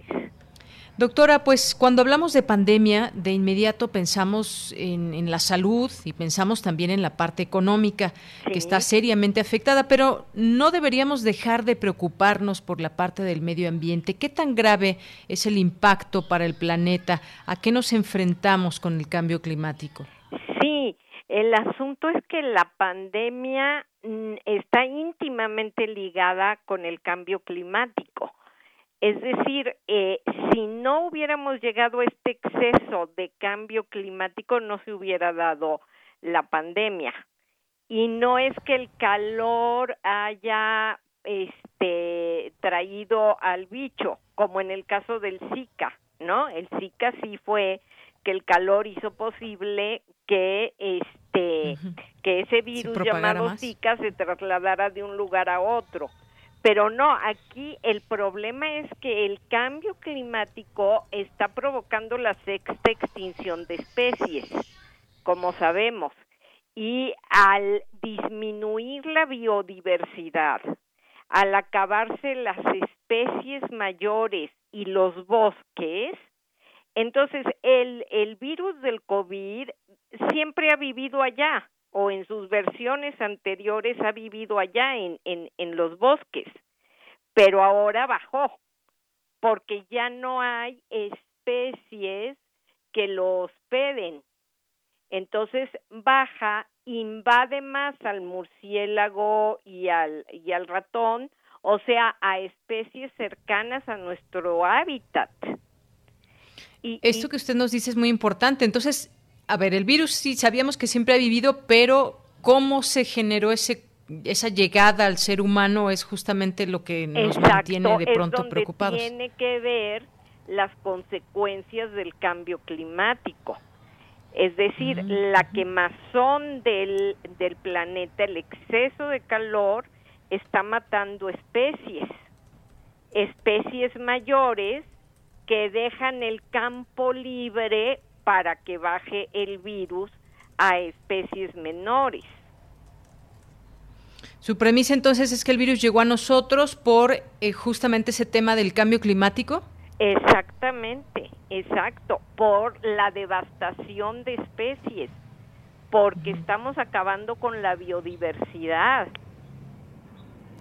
Estamos acabando con la biodiversidad y esto a su vez también sabemos en este cambio climático, pues la temperatura aumenta, está el tema también del deshielo eh, de los glaciares. ¿Qué, ¿Qué factores, doctora, debemos atender de manera urgente como sociedad, como gobiernos, como planeta? Claro, sí, es urgente porque se esperaba en, en los cálculos de la ecología que el deshielo del Ártico que hemos empezado a ver desde hace ya años iba a ser eh, para el 2050 y sin embargo se está acelerando. Entonces sí, nos tenemos que buscar maneras de tratar de evitar esto porque si llega a, a niveles mínimos, se va a destapar la capa de metano que está enterrada eh, en la parte baja de esos glaciares y ese metano va a provocar una temperatura insoportable para las plantas, para los animales y para los humanos. O sea, eso es lo que llaman un punto de inflexión. No habría retorno, un punto de no retorno. Esa sería la catástrofe total. Entonces sí tenemos que evitarlo. Eh, ¿Cómo?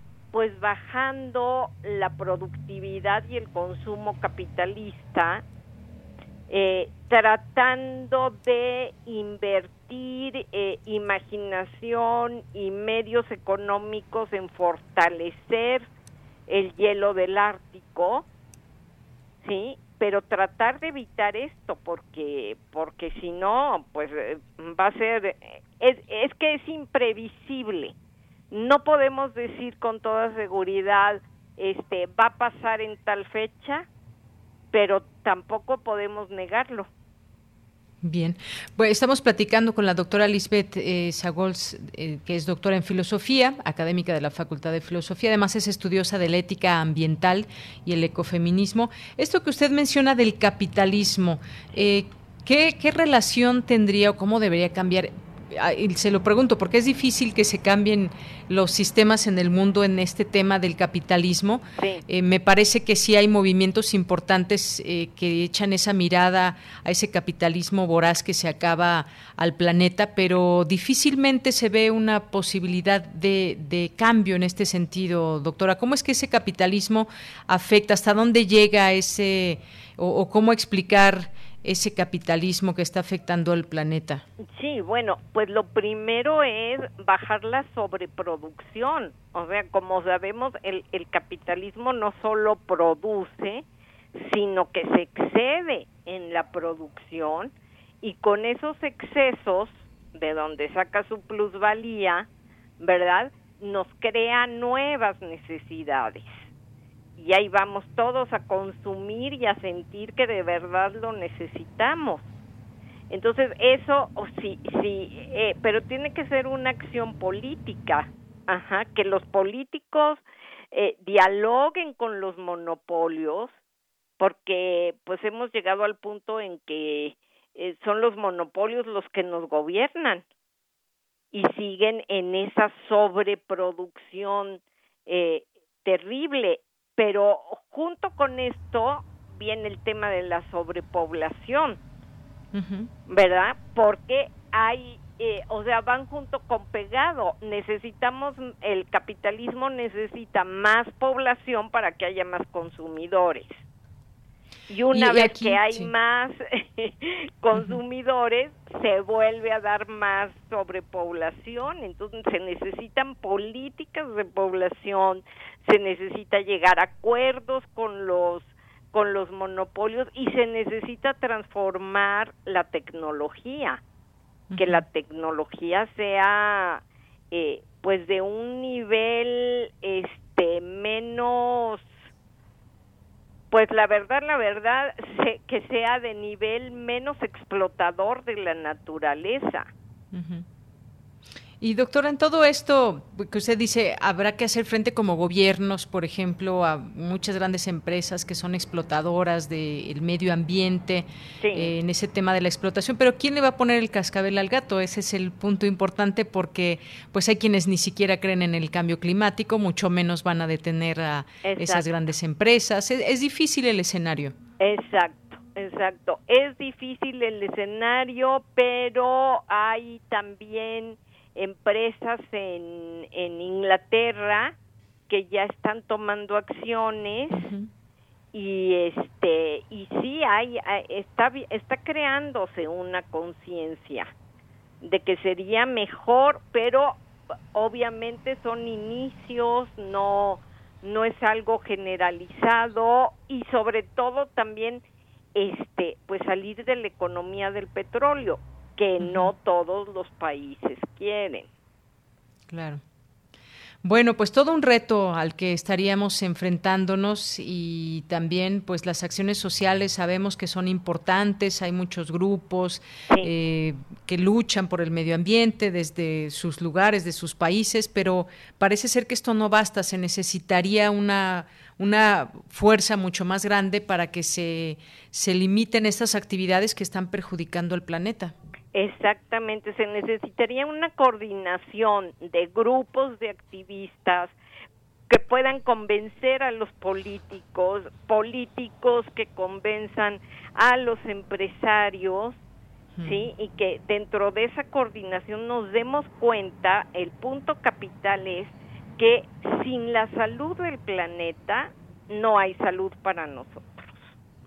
Claro, y hay metas que se han que se han expuesto en distintas reuniones de talla internacional. sí, sí, sí, hay metas, pero que no se están cumpliendo. O sea, los acuerdos de París no se están cumpliendo y la reunión que iba a ser ahora en noviembre de este año de la COP, pues no va a poder ser por el COVID y, y se va a ir hasta el año que entra para, eh, eh, para revisar por qué nos están cumpliendo esos, esos acuerdos y a qué nos enfrentamos si seguimos sin cumplirlos. Así es. Y sin embargo, en todo este confinamiento en, en, el planeta y sobre todo en algunas partes, se dio o se habla de que se dio un respiro al planeta porque bajó la actividad humana como normalmente se lleva a cabo. Eso, digamos que puede ser una mirada también. Miren qué sucedió cuando cuando pues hubo menos actividad humana y que pueda ayudar al, al planeta. Claro, claro. Es una muestra que nos dice, más o menos nos dice, eh, no es tan difícil, bajémosle a nuestras expectativas de consumo y de producción.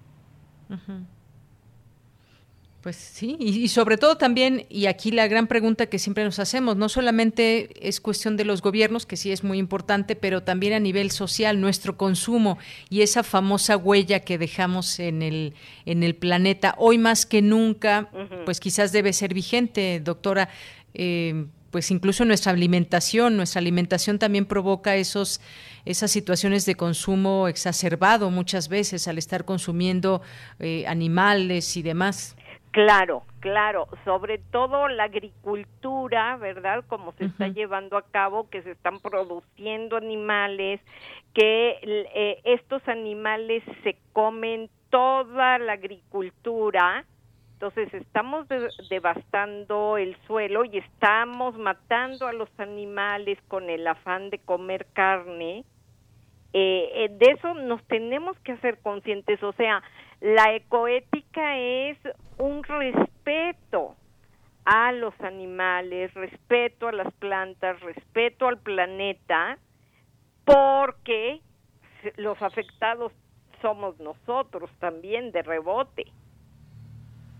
Pues sí, somos los, los afectados de todas estas actividades que se dan de una manera en grande, que explotan al planeta, que explotan los bosques y los ríos y todo lo que lo que ya sabemos. Y sí efectivamente toda esta cadena alimenticia también los animales que consumimos a su vez también pues consumen y tienen que ver con todo este tema de la agricultura.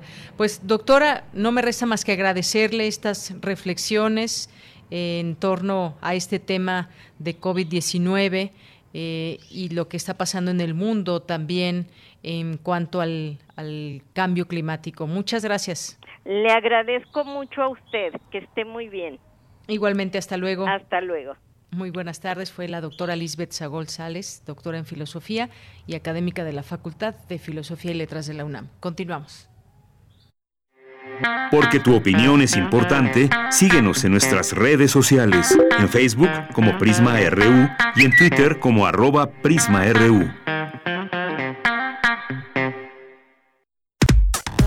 Relatamos al mundo. Relatamos al mundo.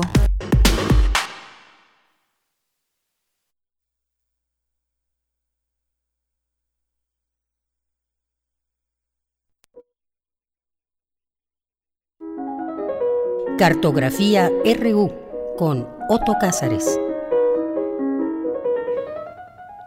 Bien, pues doy la bienvenida a Otto Cázares, que ya está en la línea telefónica, o se cortó, no sé, ayer alcancé a escuchar. ¿Estás ahí, Otto? No está Otto Cázares. Ahorita retomamos la comunicación con él para que nos... Ahí estás, Otto, ya te escuché. Ay, ¿Cómo estás? Qué placer saludarte. ¿Cómo estás? Muy bien, muchas gracias. ¿Tú qué tal?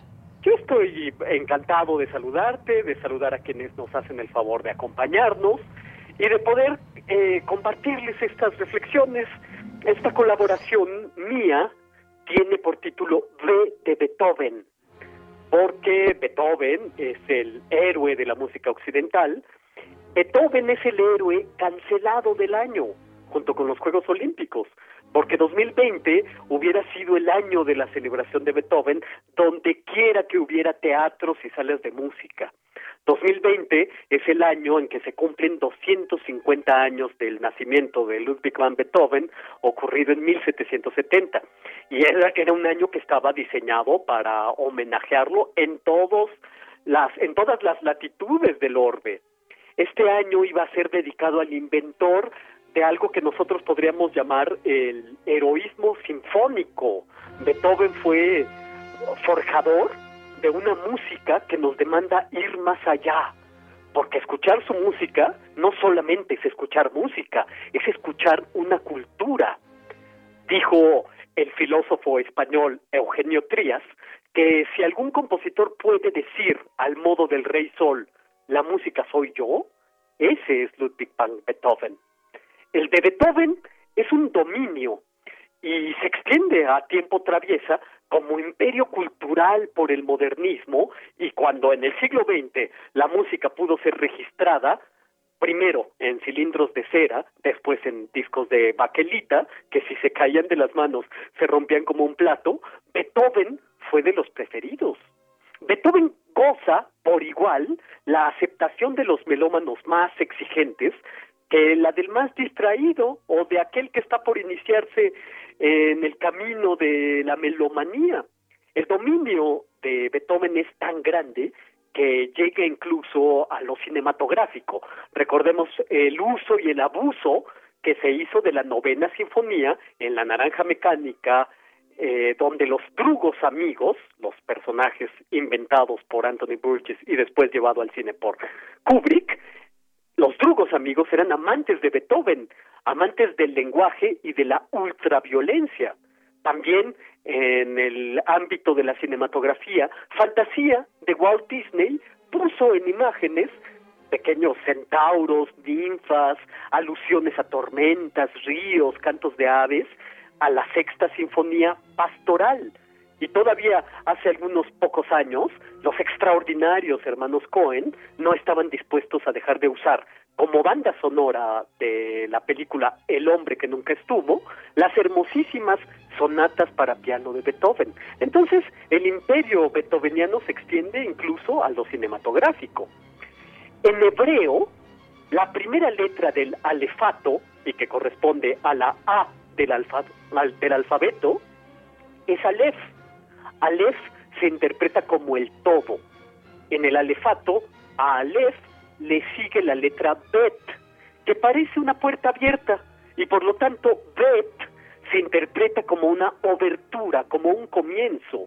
La creación comienza con la letra Bet, según el Zohar, el antiguo libro de la sabiduría hebrea. Con la Bet comienza a diferenciarse el mundo. Aleph es todo, Bet es el inicio de la particularización.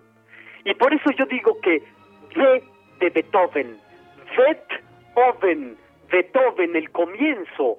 Debe sonar Beethoven para renacer. ¿Quién, ¿Quién puede dejar de abrumarse por el heroísmo de las sinfonías beethovenianas impares?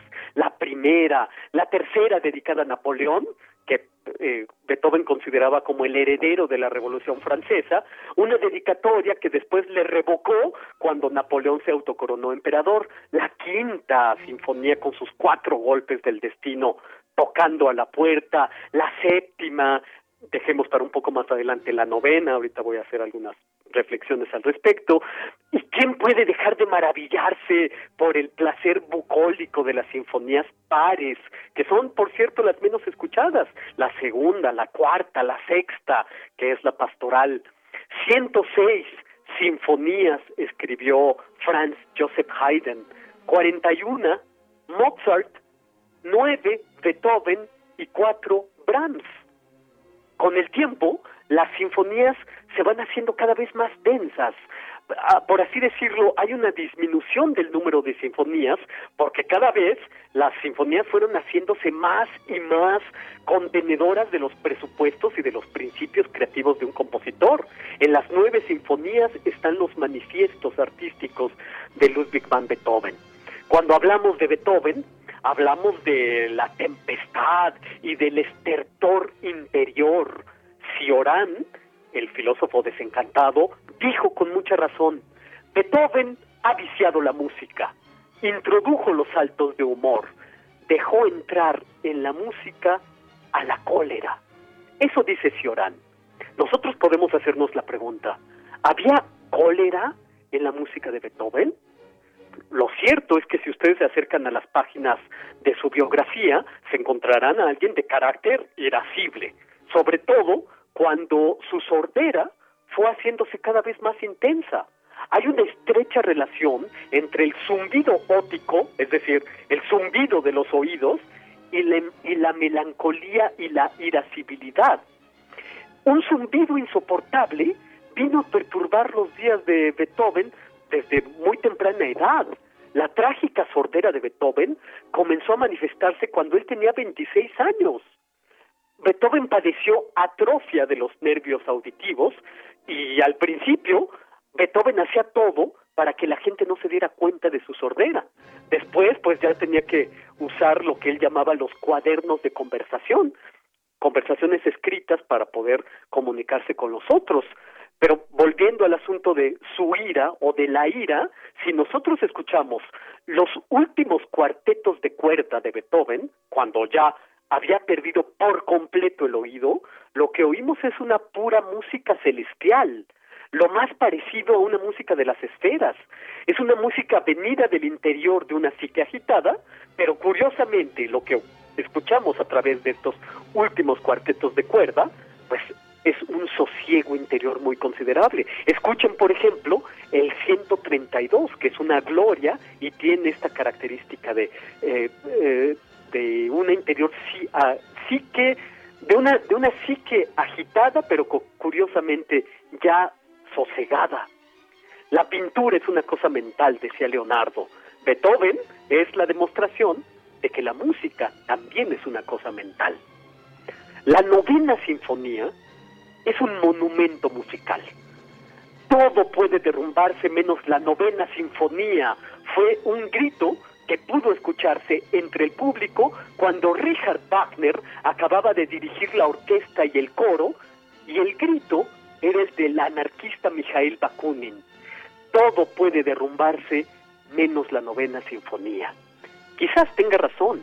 Hay un libro extraordinario de título La novena de Beethoven, Historia política del himno europeo, del musicólogo Esteban Buch, en el que este musicólogo profundiza en los aspectos que dibujan a la novena sinfonía como una utopía de fraternidad y el himno por excelencia del destino occidental desde 1824.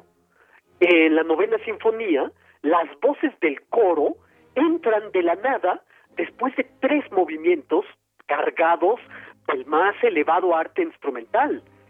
E entra el coro en demanda de reconciliación y totalidad, cantando los versos de la Oda a la Alegría de Friedrich Schiller, el filósofo poeta anticatólico y muerto prematuramente. La Oda schilleriana a la fraternidad universal, después de una fanfarria muy sonora, se levanta un bajo barítono en el coro y le dice a la orquesta, oh amigos, con estos tonos no. No hay que cantar con esos con esos tonos violentos. Y a continuación se emprende un camino hacia la reconciliación, hacia la concordia en términos musicales. Es muy curioso que en el año 1947 el gran escritor Thomas Mann, en el exilio, publicó su novela Doctor Faustus. Doctor Faustus es la historia biográfica de un compositor de nombre Adrián de Berkun, un compositor de imaginación. Un compositor que quería hacer una antinovena sinfonía. Esta antinovena sinfonía tendría el título de Lamentación del Doctor Faustus, precisamente. Y esta antinovena es el lamento de la divinidad ante la perdición del mundo. Es una conjuración de las tinieblas. Hay que recordar que estas páginas las escribe Thomas Mann en los días más asiagos de la guerra. Adrien Leverkun, entonces, el nombre del protagonista, el compositor, tiene una prohibición de amar por parte del diablo, ha hecho un pacto con este, y tiene un alma yerma. Con el alma yerma, este compositor, Adrián Leverkun, escribe las siguientes líneas.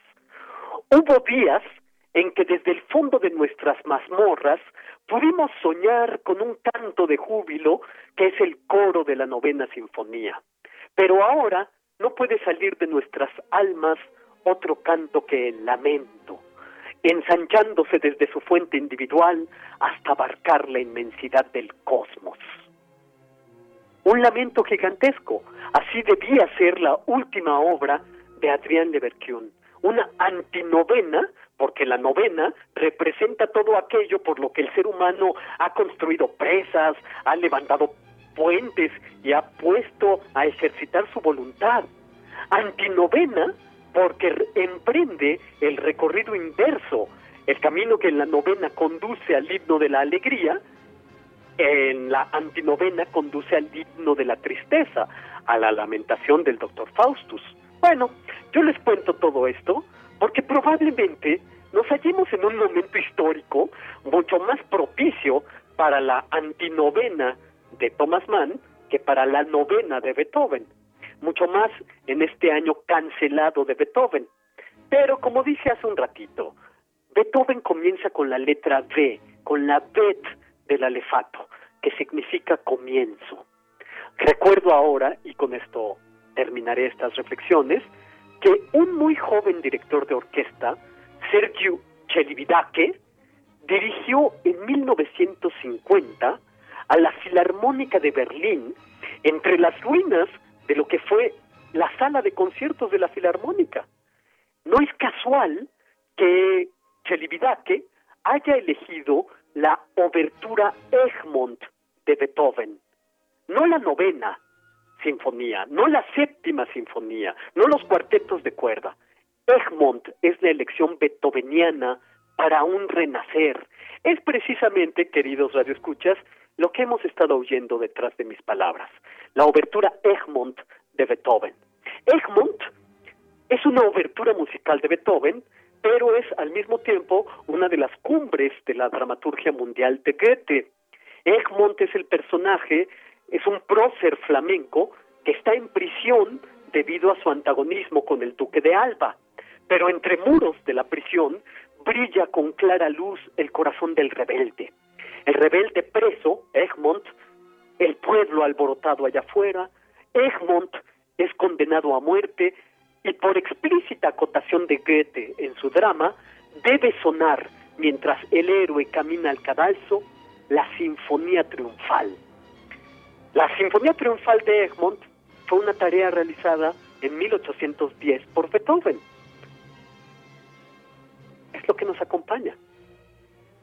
Dijo Wagner de esta Sinfonía Triunfal que no hay concepción sublime más bella que la obertura de Egmont, cuyos acordes finales elevan a su más alta dignidad la trágica idea del drama, al par que nos ofrece una pieza musical perfecta y de fuerza arrebatadora.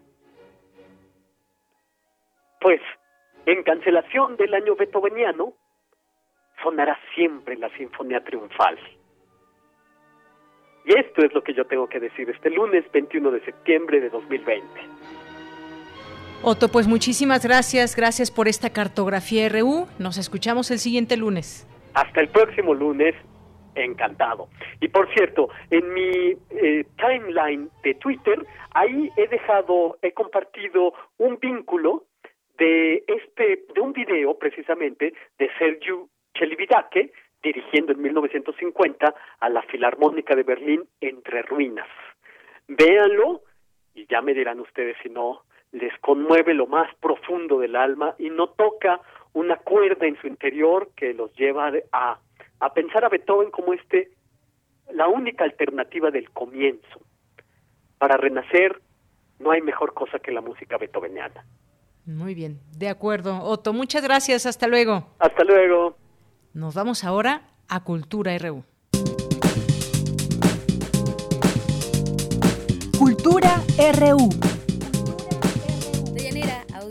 Es un gusto saludarlos a través de estas frecuencias universitarias. Iniciamos la semana y antes de terminar nuestra transmisión, les comparto que el próximo 30 de septiembre inicia la Feria Nacional del Libro de León. Este encuentro eh, reafirma el compromiso de fomentar y difundir la lectura a través de actividades digitales que, ante el panorama actual que vivimos por la pandemia, se presentan como alternativas para fortalecer la mente y también el espíritu. Para darnos más detalles, en la línea nos acompaña Carlos María Flores, él es director general del Instituto Cultural de León. Carlos, es un gusto recibirte en este espacio radiofónico. Nos interesa dar seguimiento a la FENAL, una edición especial, diferente, sobre todo por estos tiempos convulsos que corren. Sí, fíjate que, bueno, esta suerte que hemos tenido con, con los temas eh, pandémicos, pues nos han orillado a, a buscar nuevas formas de divulgación formas que teníamos al alcance, pero que esta crisis ha servido como revulsivo para dotarnos de herramientas y competencias que teníamos al alcance y que no que no reconocíamos como posibilidades, ¿no? Y ahora eh, pues se presenta una oportunidad inmejorable para echar a andar esto porque creemos que los procesos culturales deben sí o sí estar vigentes en todo momento y son elementos eh, de verdadera transformación cuando se llevan a cabo con los argumentos necesarios para que para que así suceda. Claro, Carlos, llegan a la edición número 31 apoyándose, como muchas otras ferias que se han realizado en estos meses, de las plataformas digitales, en este caso en fenal.mx. ¿Cómo ha sido este proceso? Eh, ¿Cómo ha sido la planeación? Los retos de realizar una feria digital y también eh, quiénes son los cómplices que participan en esta Feria Nacional del Libro de León. Eh, claro que sí, Tamara. bueno, esta plataforma se ha ido desarrollando desde hace varios meses, una vez que nos dimos cuenta que iba a ser imposible llevar este año la final de manera presencial. Y, bueno, pues por esos tiempos en el que tuvimos que acortar distancias y demás, es una edición especial por varios sentidos. No, no obviamente porque es la primera vez que se tiene una final digital como, como tal. Habíamos tenido algunas conferencias que se habían difundido a través de streaming o cosas de este tipo que se habían, sido grabadas para después ser eh, reproducidas y demás, pero bueno, una plataforma que se ha diseñado ya es profeso para hacer las presentaciones en, línea es la primera vez y eso lo hace especial. También es especial porque, bueno, por las premuras de los tiempos y los reportes que ha habido en cuanto al, al tiempo para programar, porque pues, tuvimos eh, una larga cantidad de meses en los que no pudimos programar, es un poco más corta. Son cinco días de los días habituales que tenemos, pero no por esto y además apoyándonos en esta sinergia que tenemos con los temas digitales y los temas virtuales, podemos llegar a públicos a los que no llegábamos y hacernos de plumas, creadores, eh, artistas en otra hora era muy complicado, ¿no? Si en una final habitualmente teníamos dos o tres highlights, pues hoy tenemos cinco o seis, ¿no? Con esta posibilidad. Eh, creo que esto también abre muchas puertas para que para que lo sigamos usando a, a de que volvamos a, a las ferias presenciales. Te puedo decir que hay eh, pues unos cómplices imperdibles en esta feria. De entrada tenemos el eh, reconocimiento al compromiso por las letras que le daremos a la escritora tamaulipeca Cristina Rivera Garza, que bueno, pues su presencia es algo de lo más significativo en nuestra feria. Están a nivel internacional Yuconda Belli, autora de obras como La Mujer Habitada o, Línea de Fuego, una escritora nicaragüense eh, que tiene un, trabajo muy extenso que ha sido traducido en muchos idiomas, más de 20 idiomas. Y está también el eh, escritor israelí Edgar Keret, un escritor que centra su trabajo básicamente en, en obra literaria para los niños, adolescentes, jóvenes. y, bueno, pues con, con cómic y con una serie de argumentos literarios que están ligados a los jóvenes, estará con, con nosotros, otro de los imperdibles de los highlights. Obviamente tenemos los talleres, los ciclos que son muy importantes para nosotros porque es relevante destacar en la penal se escuchan todas las voces. Por ejemplo, en ese tenor tenemos en, desde los ciclos con voz de mujer. Es un ciclo que está orientado a hablar sobre la mujer en la escena teatral latinoamericana del siglo XXI y creemos que todas las voces deben ser escuchadas aquí en nuestra feria, para eso son los foros abiertos, los ciclos y demás, y por supuesto que en la situación que atraviesa nuestro país, las mujeres tienen, deben y debe ser una obligación de las instituciones darles las trincheras para que sean escuchadas y que nosotros los hombres entendamos muchas de las cuestiones que por largos décadas y siglos hemos dejado de atender. Y están mesas de análisis, tenemos el encuentro de profesionales desde hace ya un par de años con, con la Fundación SM, tenemos un, una alianza importante, son encuentros de gestión cultural y encuentros de promotores de la lectura, que estará con Cecilia Espinosa Bonilla, que es la directora de la propia fundación, estará también Gina Jaramillo, Nubia Macías, entre otras grandes exponentes de la gestión cultural. De los highlights, pues seguir mencionando a Lecleció, Premio Nobel de Literatura en 2008, a Rosa Montero, escritora española, que la recordamos por La hija del caníbal y otros muchos textos que son sumamente difundidos por, de su trabajo. Henry Jenkins, un docente e investigador estadounidense que trabaja con la cultura popular de aquel país y que ha sido galardonado por varios premios, que tienen fundamentalmente en temas de periodismo y, comunicación y entretenimiento. En fin, es una feria que, que tiene además de estos grandes highlights y estas cuestiones que son importantes, siempre tenerlas en la mesa para poder ser escuchados, tiene como su principal vocación eh, la aproximación de la palabra oral escrita a niños y jóvenes. Es así que celebramos cada final el año literario de esta vocación que te comento, presentando libros que son escritos a través de convocatorias nuestras por niños y jóvenes. Tenemos Niños Escritores de al Cuento, que es una convocatoria de microcuentos para niños. Tenemos Mundos Posibles, que es otra convocatoria que hacemos a través de la Universidad Iberoamericana León y la Universidad de Guanajuato, en la que se extiende una suerte similar a la que te comento de los niños escritores, pero con jóvenes de preparatorios y universidades eh, no solamente de la Ibero ni de la Universidad de Guanajuato, sino de todas las universidades de la región que quieran participar en esta convocatoria. Y luego están los premios de literatura que ya establecen premios en lo económico un poco más importantes y que también están dirigidos. O sea, tenemos un caminito pues desde eh, desde lo desde el inicio a las letras hasta ya el premio que tenemos al final que es el premio general Normas de literatura juvenil eh, que hacemos con la editorial Norma y que ofrece estímulos a la creación literaria por encima de los 100 mil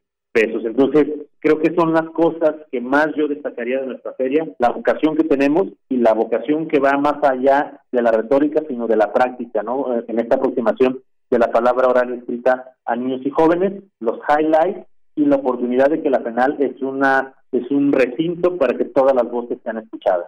Por supuesto, Carlos, sin duda es una edición llena de retos, de mucho trabajo y sobre todo de aprendizaje. Hay una amplia gama de posibilidades al alcance de muchos. Eh, solo por mencionar un poco la numeralia de la feria, se realizarán 40 presentaciones literarias, 5 conferencias magistrales, cinco encuentros con autores, dos encuentros profesionales y más de 20 actividades artísticas. Carlos María, importante lo que nos mencionas, dar voz a todas las voces y celebro que las voces de mujeres tengan un buen número de actividades de participación en esta edición número 31. Muchas gracias por tomar la llamada, por platicarnos parte de lo que podemos ver y disfrutar en la FENAL. ¿Nos recuerdas por favor la plataforma donde es la cita? Sí, agradecerte el espacio, siempre es un placer estar en Radio UNAM, más en el programa Prisma y contigo un, verdadero honor. Y sí decir a la comunidad universitaria, a la gente que, a toda tu audiencia, que mm, se den una vuelta, es muy fácil, fernal.mx, tan sencillo como eso, se pueden registrar y pueden tener eh, presentaciones editoriales desde la, todas las que te estaba mencionando, ¿no? Desde la presentación editorial de niños que están empezando su camino y que quién sabe si quieran después ser escritores, pero que por el momento es algo que ocupa su rato de ocio y que eso ya es digno de celebrarse, que lo destinen a actividades lúdico-creativas hasta un premio Nobel de literatura, ¿no? Entonces, eh, así está la feria, es para toda la gente, los invito a que chequen, eh, les repito, penal.mx y las aplicaciones para iOS y Android estarán ya a la brevedad las pueden descargar. Además la, la plataforma es muy amigable, te puedes conectar al calendario de Google o puedes hacer ahí mismo tu propio calendario, puedes tener pues una experiencia penal con todo lo que a ti te interese, te llame la atención, te guste, te apasione y demás, ya puesto en tu calendario. En fin, es muy amigable, les invito a que la chequen y los esperamos desde el 30, ya se pueden registrar desde ahorita y, y los esperamos ya con toda la programación del 30 de septiembre al 4 de octubre. Excelente, podemos llevar la FENAL a donde vayamos, fenal.mx a partir del 30 de septiembre y hasta el 4 de octubre. Sin duda, Carlos María, tenemos una cita. También podemos seguir las redes sociodigitales, arroba Cultura León y arroba FenalMX. Carlos María Flores, director general del Instituto Cultural de León, muchas gracias por invitar a nuestro auditorio a que se una a cada una de las charlas. El agradecido soy yo, un placer y que estén muy bien. Buenas tardes. Excelente tarde, Carlos. Así que ya lo saben, 30 de septiembre tenemos una cita en la Feria Nacional del Libro de León www.fenal.mx. También pueden consultar nuestras redes, arroba prisma.ru para mayor información. A mí me encuentran en arroba tamaraquiros-m. Les deseo que tengan un muy buen inicio de semana. Hasta mañana. Bueno, y nosotros ya nos vamos. Muchas gracias por su atención. Los esperamos mañana a la una de la tarde. Buenas tardes y buen provecho.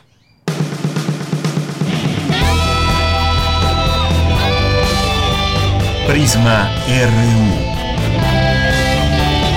Relatamos al mundo.